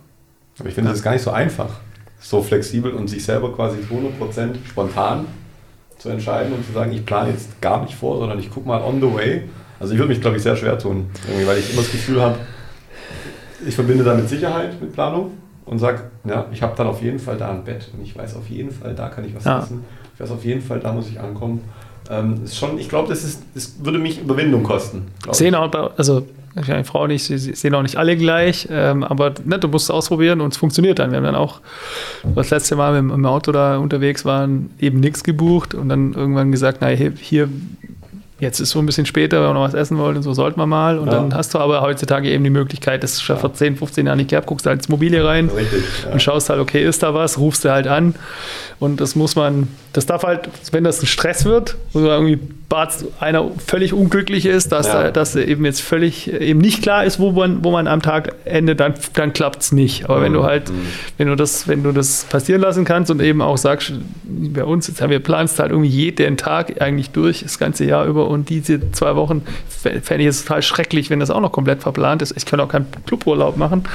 Also nichts gegen Cluburlaub, aber da geht nicht. Also, also irgendwann mal so ein. Die machen ja oftmals die äh, Asiaten das auch das öfteren dann so in diesen gesamten ja, und dann ist so schlimm. in diesen großen Bussen dann ankommen und, und dann halt ein Rudelführer.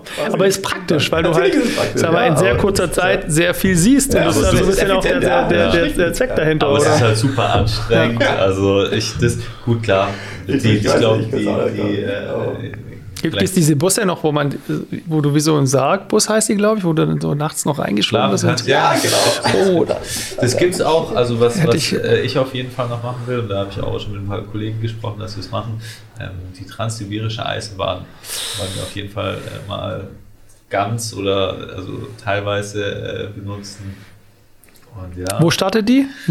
die ich glaube äh, glaub in St. Peters, nee, ich glaube schon vorher. Ich glaube, St. Petersburg wollten wir auf jeden Fall einsteigen, ähm, weil ich da noch ein paar, ein paar Freunde habe, die ich mal wieder gerne besuchen würde. Und ähm, von da aus kann man dann ja bis nach äh, China reinfahren. Aber ob man das ist dann, glaube ich, 17 oder 18 Tage, die man dann in diesem Zug verbringen kann. Äh, das ist ja, ich weiß nicht, ob Ach, das in der Theorie geil ist und dann in Wirklichkeit nicht. Aber so, nimm dir doch, ja, wenn es irgendwie geht, nimm die doppelte Zeit und mach das. Ja, ich glaube schon auch, dass man, da, man kann ja auch Weil du wirst nie, also das nimmst du immer mit. Ja. Also das.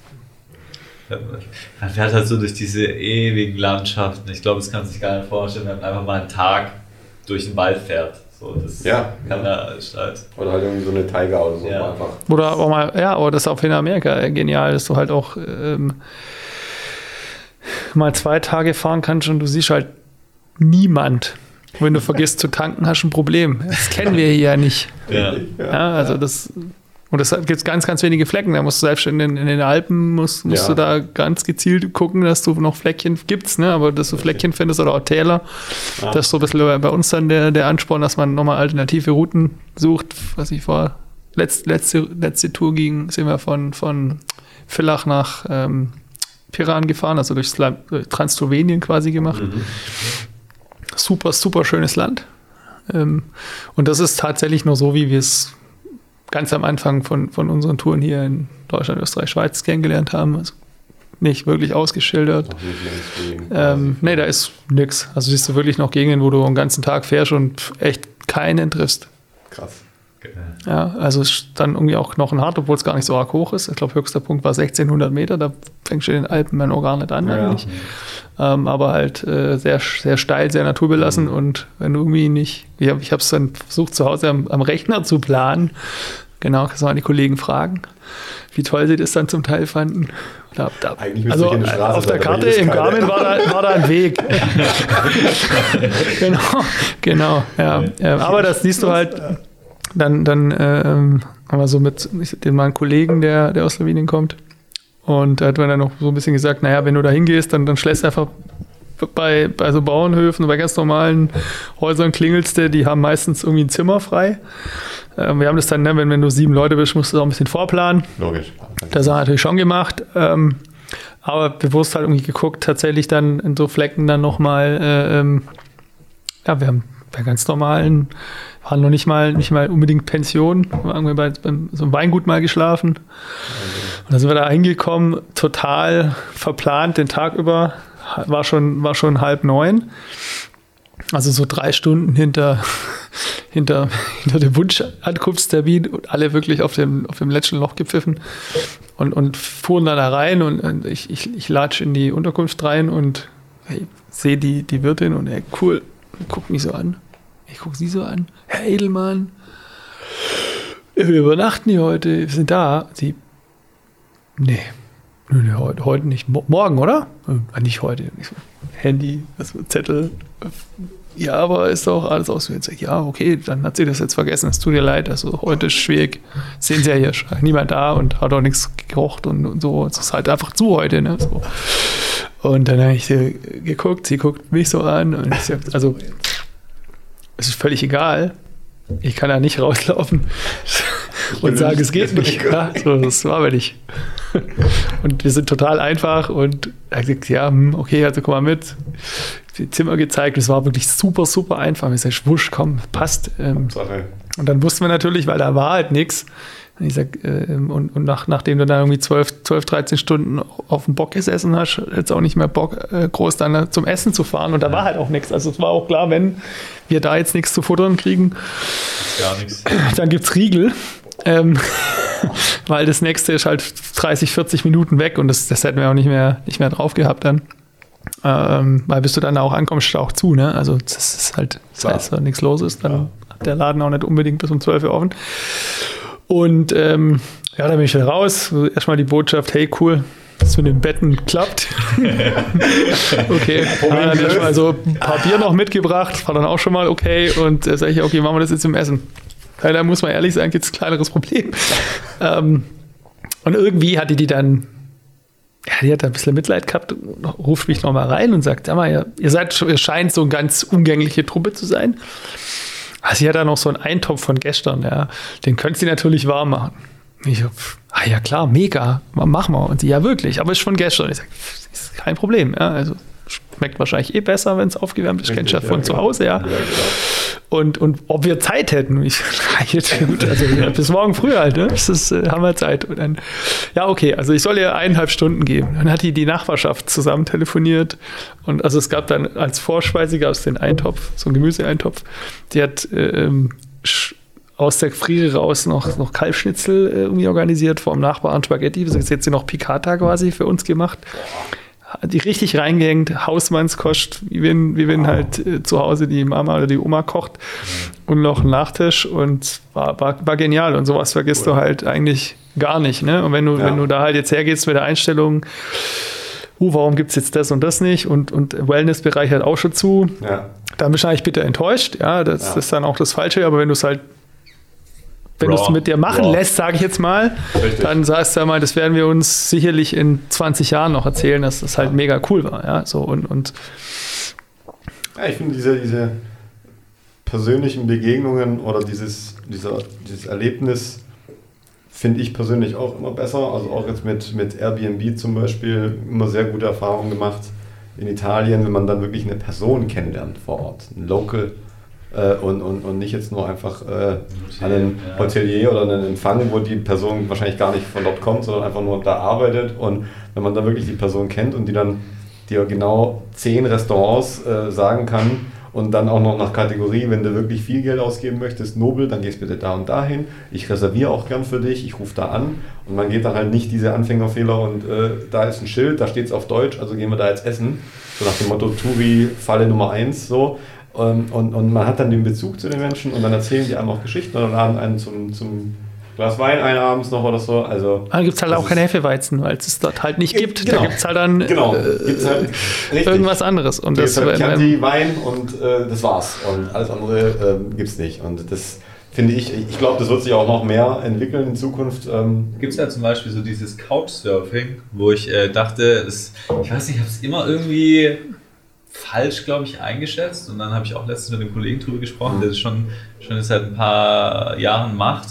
Und der hat gesagt, das ist eigentlich das, das Coolste, wie du, wie du halt mit Leuten connecten kannst. Du äh, diese Couchsurfing-Community, die, das hat jetzt nichts damit zu tun, dass du dir kein Hotel leisten kannst, mhm. sondern es ist einfach eher, dass du dann halt äh, mit jemandem connectest, der auch Bock darauf hat, äh, neue Leute kennenzulernen. Dann mhm. gehst du zu ihm nach Hause, pennst bei dem auf der Couch und dann startest du halt den nächsten Tag zusammen und er nimmt dich mal so mit und du triffst dann halt die Locals und kommst halt so direkt so in dieses, in dieses Echte rein, was vor Ort ist und du kannst du darüber das Touri-Thema komplett komplett überspringen. Und deswegen ist schon auch was, wo ich denke, so, ist glaube ich schon, schon cool. Und fürs Fahrradfahren gibt es auch so eine Community, so eine ähnliche, die heißt äh, Warmdusche oder sowas. Das ist, das ist auch sowas oder, ähm, das, oder warme Dusche, was weiß ich. Oder Warmduscher. Nee. Oder Warmduscher vielleicht. Ja. ist aber ein Thema, weil wenn du auf einer Hütte übernachtest, äh, brauchst du noch Mützen kaufen zum Teil. Ja, richtig. Äh, kann man auch mal Fall, kalt duschen. Das ist so ein Ding, da, das ist auch eine Community und dann kannst du da halt so sagen, okay, ich fahre halt mit meinem Rad los und kannst dann halt bei unterschiedlichen Leuten Stopp machen, dann isst du abends was zusammen, kannst dann auch duschen, kriegst ein Bett und kannst am nächsten. Tag dann weiterfahren. Das finde ich, sowas finde ich halt super, super spannend. Du lernst halt coole Leute kennen, ja. ne? Also das haben wir da auch ähm, ja, mitten, mitten auf dem Land. Ähm, da war so dann so Richtung Ende. Ein, ein, eine Finnin und ein Schotten kennengelernt. Die, ähm, also waren ein Paar, die haben sich auf Weltreise kennengelernt und sind, sind ähm, viel gemacht, auch, auch, auch dann Bücher geschrieben, Reiseblogs und so und, und, und sind dann eines Tages auch da vorbeigekommen und wieder gegangen und haben sich dann für sich überlegt, wo, wo, wo, wo wollen wir denn eigentlich sesshaft werden und haben sich dann, haben alles, also alles verkauft, was sie bisher hatten und haben sich dort ein Stück Land gekauft, haben jetzt eine, eine, eine Pferdepension quasi aufgemacht und so ein kleines, so ein kleines Lodge. Cool. Äh, kochen auch selbst für dich, jetzt nicht jeden Abend, das musst du dann schon mhm. voranmelden und isst dann mit denen zusammen und dann erzählen die halt auch äh, so die Geschichte und, und ähm, also mega, mega nett. So, und du denkst halt, du bist halt mitten in Slowenien, ja, kannst die Sprache nicht, ähm, und dann triffst du plötzlich einen Finnen und einen Schotten, ja, also eine Finnin und einen Schotten, so, und, und äh, der dann natürlich mit seinem englischen Slang, äh, seinem schottischen Slang, und, und das hast du dann, denkst du, ja, Englisch könnte jetzt gut funktionieren, und es funktioniert dann auch, aber es ist, äh, damit rechnest du eigentlich nicht. Ähm, und die sagen halt für sich, okay, das ist hier Fleckchen Land, hier, hier ist quasi die Welt noch in Ordnung, und, und bauen jetzt auch nicht keinen Megatourismus auf, aber sondern haben eben so Gleichgesinnte äh, ähm, das in der Community verteilt und, und kommen damit gut über die Runden. Ja, also. Ja, also ich, ich finde halt, also ich glaube, auch die, der Massentourismus wird immer noch bestehen und man wird immer noch diese 50-Euro-Flüge haben, glaube ich, dann in die großen äh, bekannten, auf die bekannten Inseln. Aber ich glaube, dieser Wunsch nach eintauchen in die Kultur und einfach für, für einen Tag Italiener sein oder zwei. So, das ist so, finde ich bei mir persönlich immer. Ja. Ähm, dann auch vielleicht ein bisschen mit der Sprache auseinandersetzen und einfach mal so wirklich eintauchen. Wie ist denn das da so, äh, für drei, vier Tage mit den Leuten auch in Kontakt zu treten?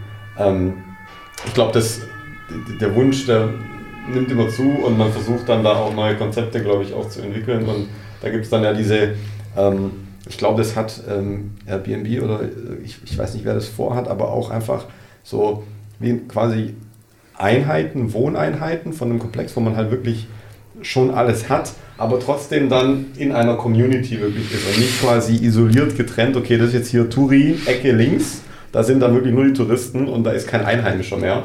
Und äh, man, man hat dann wirklich diesen, diesen Austausch und auch dann wirklich Gäste aus aller Welt, die das dann halt ähm, embracen und dann auch wirklich ähm, suchen und nicht nur, ich bin jetzt da, weil da ist der Alkohol günstig und weil, weiß ich nicht, ja, Sonne halt und dann kann ich meine Liege wieder reservieren morgen zum Sieben irgendwie. So, das, ist so die, das sind so die zwei Major Tasks, die ich dann ja. habe. Schnell raus die Liege und dann irgendwie das erste Bier um elf so, oder was. Ja, also, weiß nicht, ich glaube, ähm, muss ich schon noch in die Richtung gegangen ist, auch nach, hoffe ich, nach Corona, wenn es dann wirklich mal wieder zurück zum äh, Normal geht, dass das dann auch nochmal wieder äh, noch mehr boomen wird, dass man dann doch diesen Kontakt sucht zu anderen Kulturen, zu den Leuten. Man ist zwar auf dem Handy vernetzt, aber so dieses persönliche ähm, ist schon nochmal, wie wir es vorher hatten, sehr wertvoll und bleibt, glaube ich, auch wertvoll. Also, Gut, ich meine, eigentlich musst du ja froh sein, dass du die, die neuen Medien hast. Ne? Weil es ja mal angenommen, das wäre jetzt vor, pff, vor 30, 40 Jahren passiert oder noch viel früher. Also, ja. also Pandemien gab es ja schon immer. Ähm, gibt es auch ein netten, nettes, nettes Buch, was, was rausgekommen ist letztens vor einem, vor einem Jahr, also direkt vor Corona, mhm. wo, wo nochmal jemand so die, die, die verschiedenen Seuchen der, mhm. der, der Menschheitsgeschichte aufgearbeitet hat und auch nochmal geschrieben hat, das kann ja jederzeit wieder passieren und auch wie die Auswirkungen sein werden. Also der wusste nicht, was passiert. Okay. Ähm, und wenn man das jetzt sich anguckt, ähm, hat er natürlich, der hat das echt sehr gut vorausgesehen. Wenn du vor zwei Jahren uns gefragt hättest, wie groß ist die Wahrscheinlichkeit, ne, wenn man so Verträge unterschreibt über den Immobilien- und Versicherungen, kennt es wahrscheinlich. Ja. So, so eine Klausel drin, dass im Falle eines, was weiß ich, Erdbeben, aber ja, eben ja, auch ja. Seuchen. Höhere Gewalt. Höhere Gewalt, genau, dann äh, ähm, wo du dann sagst, ja, das brauchst du eigentlich doch gar nicht. Ne? Hier, hier brauchst du das ja nicht. So, streichst du raus. Und, und, und jetzt ist real. Ähm, und jetzt hast du aber trotzdem die Chance, über Zoom und die ganzen schönen Tools, die du hast und Smartphone, halt den Kontakt zu halten, auch dich zu sehen. Ja, das hast du ja früher nicht gehabt. Du hättest dich dann tatsächlich, mal angenommen, du arbeitest jetzt hier, deine Family ist tatsächlich im Ausland ja. oder Verwandtschaft und dann kannst du die halt jetzt zwei Jahre fast, wenn es mal gucken, wie lange es noch geht, nicht sehen. Äh, ähm, ja. Und du kannst dann zumindest aber äh, sag ich mal, dich, dich trotzdem digital sehen. Das, da muss man schon froh sein. Aber ich glaube auch, dass die Wertschätzung, sich dann persönlich zu treffen, bin ich völlig bei euch. Mhm. Die, die, das lernt man jetzt, ne? dass das halt einfach durch nichts zu ersetzen ist. Und so soll es ja auch sein, weil was ja eben natürlich durch die ganzen neuen Möglichkeiten auch passiert, dass, dass, dass Menschen viel einsamer werden. Weil sie sich eben, eben nicht mehr raustrauen, weil sie eben alles an der Maschine machen und irgendwann ist dann auch der Trade-off, dann gehst du nicht mehr ja, das vergisst man ja auch in der Gesellschaft, dass da viel passiert und, und ähm, den, den, es ist ja eigentlich viel, viel schwieriger, direkt mit jemandem zu kommunizieren, als wenn da so ein paar Filter dazwischen sind. Ja, weil dein, dein, Feedback ist halt auch direkt. Das, Richtig. Ja, genau. Und du musst ja irgendwie einen Arsch in der Hose haben, dass du dir das auch. Ein ganz kleines Bildchen genau. auf einem ganz großen Screen, wo man dann mal kurz äh, verschwinden kann. Dann muss schon keiner merken. Genau. Also wenn man jetzt an einem Tisch hockt, zu viert, zu fünft, kann man jetzt nicht einfach sagen, bin mal kurz weg für eine Viertelstunde. Ähm, auf jeden Fall. Ich mute mich jetzt mal. Ja, AFK früher noch. AFK, genau. Also, noch wissen, aber AFK war Standard. Genau, also AFK. Meine Connection ist gerade schlecht.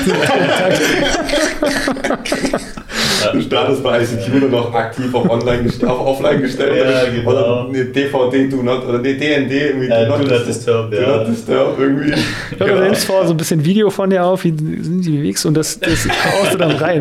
Ja. genau. Aber wie ist es damit, äh, gerade in Berlin oder so, da gibt es ja enorm viel von so Coworking und dieses Shared Desk, ähm, jetzt in Bezug auf raus aus, ähm, aus der Krise, ähm, wo wird sich das dahin entwickeln? Gibt es da einen guten Mix? Ähm, äh, ähm, man hat ja jetzt vielleicht ein paar Jahre beschleunigt bekommen, die Digitalisierung nochmal ähm, zusätzlich beschleunigt mit den Tools und allem. Ähm, wie entwickelt sich das da? Also ich kenne es halt oder ich höre es halt oft, gerade jetzt Startup City und ähm, ganz groß Coworking und da gab es ja teilweise absurde Preise, ähm, um da wirklich anzugehen. Ich weiß nicht, die Zahlen kenne ich nicht, aber es war schon enorm. Ähm, wo da der Trend vielleicht hingeht oder was ist da so dein Gefühl? Meinst du mit, mit mobilen oder auch von zu Hause arbeiten? Ja, und auch generell, was halt, also ich hatte immer das Gefühl, dass dieses Coworking halt extrem geboomt, dass halt Leute dann oder auch in, in, in dieser Lokalität, wie jetzt zum Beispiel in Silicon Valley oder jetzt in Portland oder jetzt in Berlin, dass man sagt, ich brauche diesen Hub, um innovativ zu sein. Ich muss physisch vor Ort sein. Muss ich das nach Corona auch noch? Oder, muss ich, oder kann ich mich anderweitig irgendwie zusammenschließen und kann ich das entkoppeln? Also ich meine, das ist jetzt meine Meinung, sag ich mal. Bin ja auch ein bisschen oldschool. Also ich finde es immer gut, sich persönlich zu treffen und zumindest mal auch einmal persönlich zu treffen, um mhm. einfach zu gucken, okay, so Handschlag in die Augen gucken, wie tickt der andere, das kriegst du, also ich persönlich kriege das da besser raus, ja, und es ist auch so eine andere Vertrauensmaßnahme. Und danach, äh, denke ich, ist kein Problem, dann auch digital zu arbeiten. Ähm, und das muss man auch nutzen. Ich glaube schon, dass sich das noch viel schneller jetzt durchsetzen wird. Mhm. Ich glaube, dass dann Firmen hergehen und sagen, das Thema Immobilien wäre jetzt auch spannend zu sehen, wie das sich auf euer Geschäft ja. dann auswirkt. Ich brauche jetzt eben keine Präsenzgebäude mehr, wo ich 1000 Plätze habe, sondern ich habe halt ein Präsenzgebäude, wo ich halt vielleicht nur noch 250 Arbeitsplätze habe. Ähm, Und, und, und da kann man sich dann auch treffen.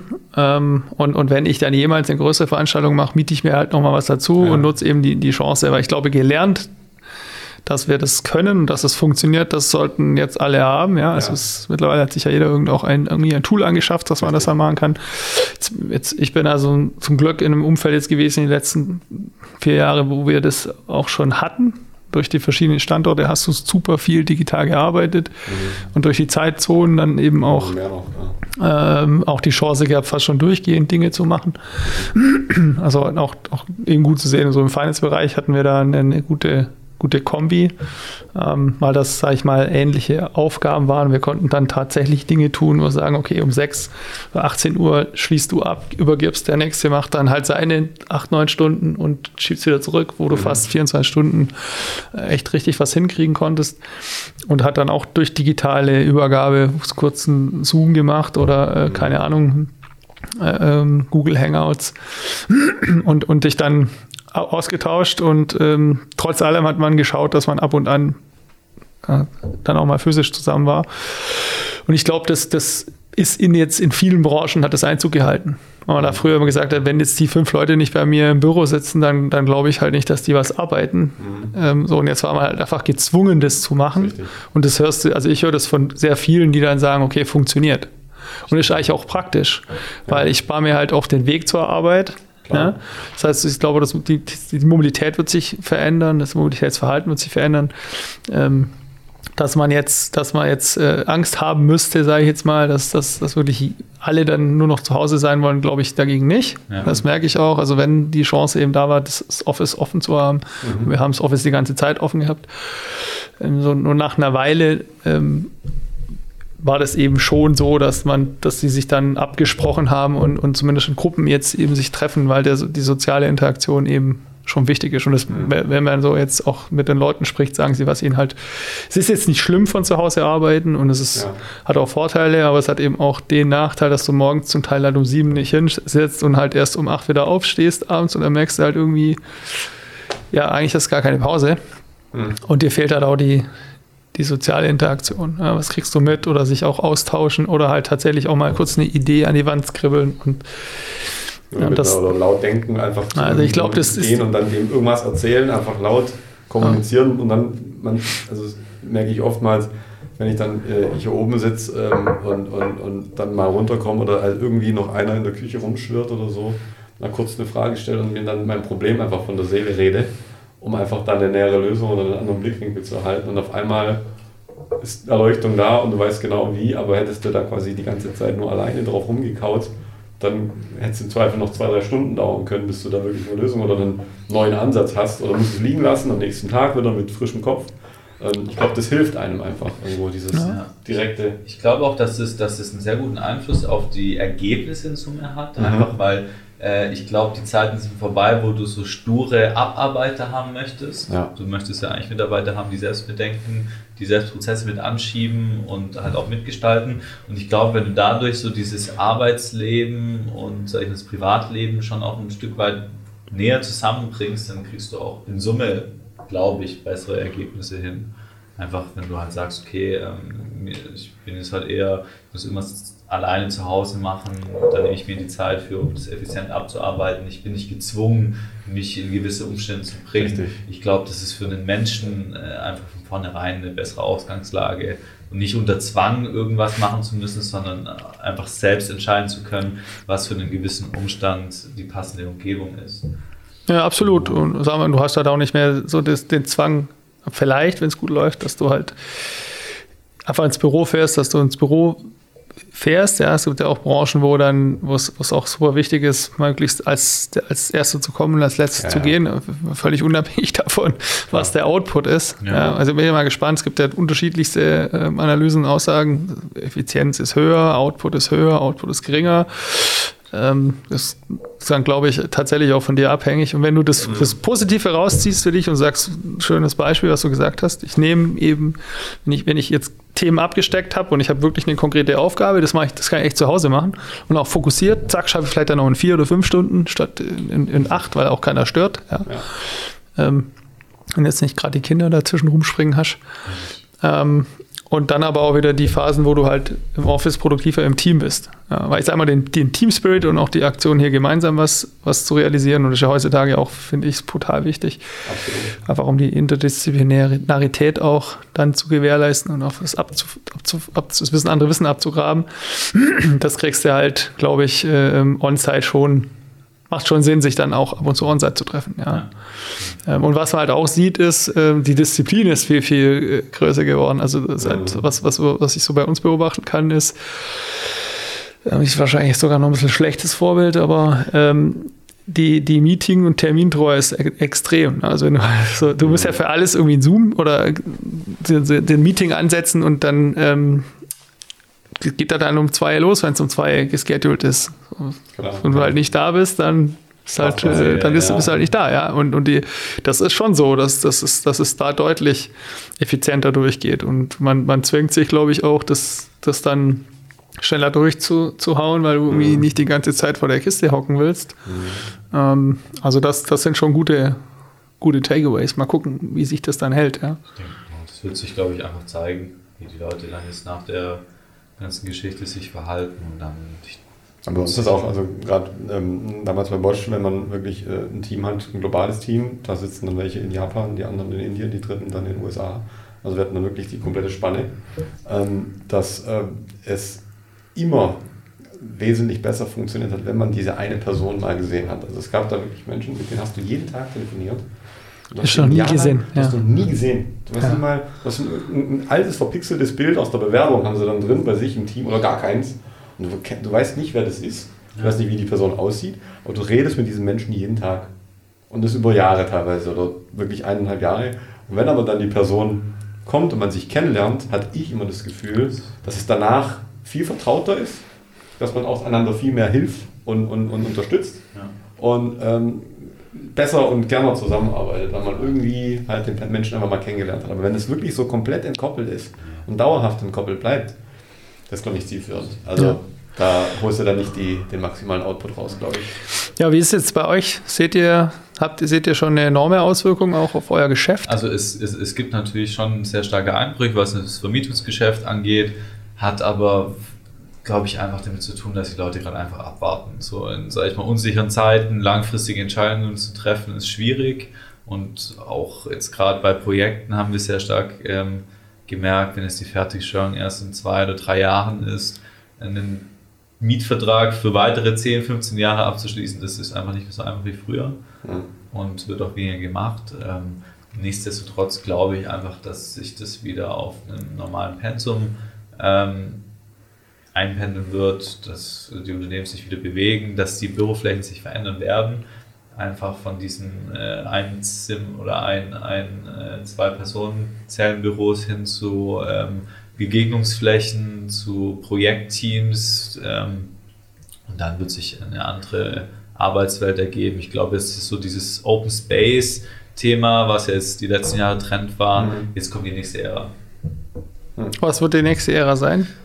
Ähm, gerade so äh, weniger Arbeitsplätze vor Ort, flexibleres Arbeiten ähm, und einfach adaptives Arbeiten, adaptiv in der Hinsicht, dass es halt passend zu der aktuellen Tätigkeit ist und das äh, spezifisch quasi. Genau. Ne? Und das glaube ich wird, es wird werden weniger feste Büroplätze, glaube ich, kommen ähm, und ja, die werden dann eben auch anders aussehen. Gerade was ich bei euch halt cool fand, so dass man halt eben äh, vorne diese Fächer hat, wo man dann sein Zeug einsperren kann, rausnehmen, dass man viel, dass der Austausch viel mehr gefördert wird, weil man nicht jeden Tag neben der gleichen Person sitzt, sondern mal heute hier, drüben da.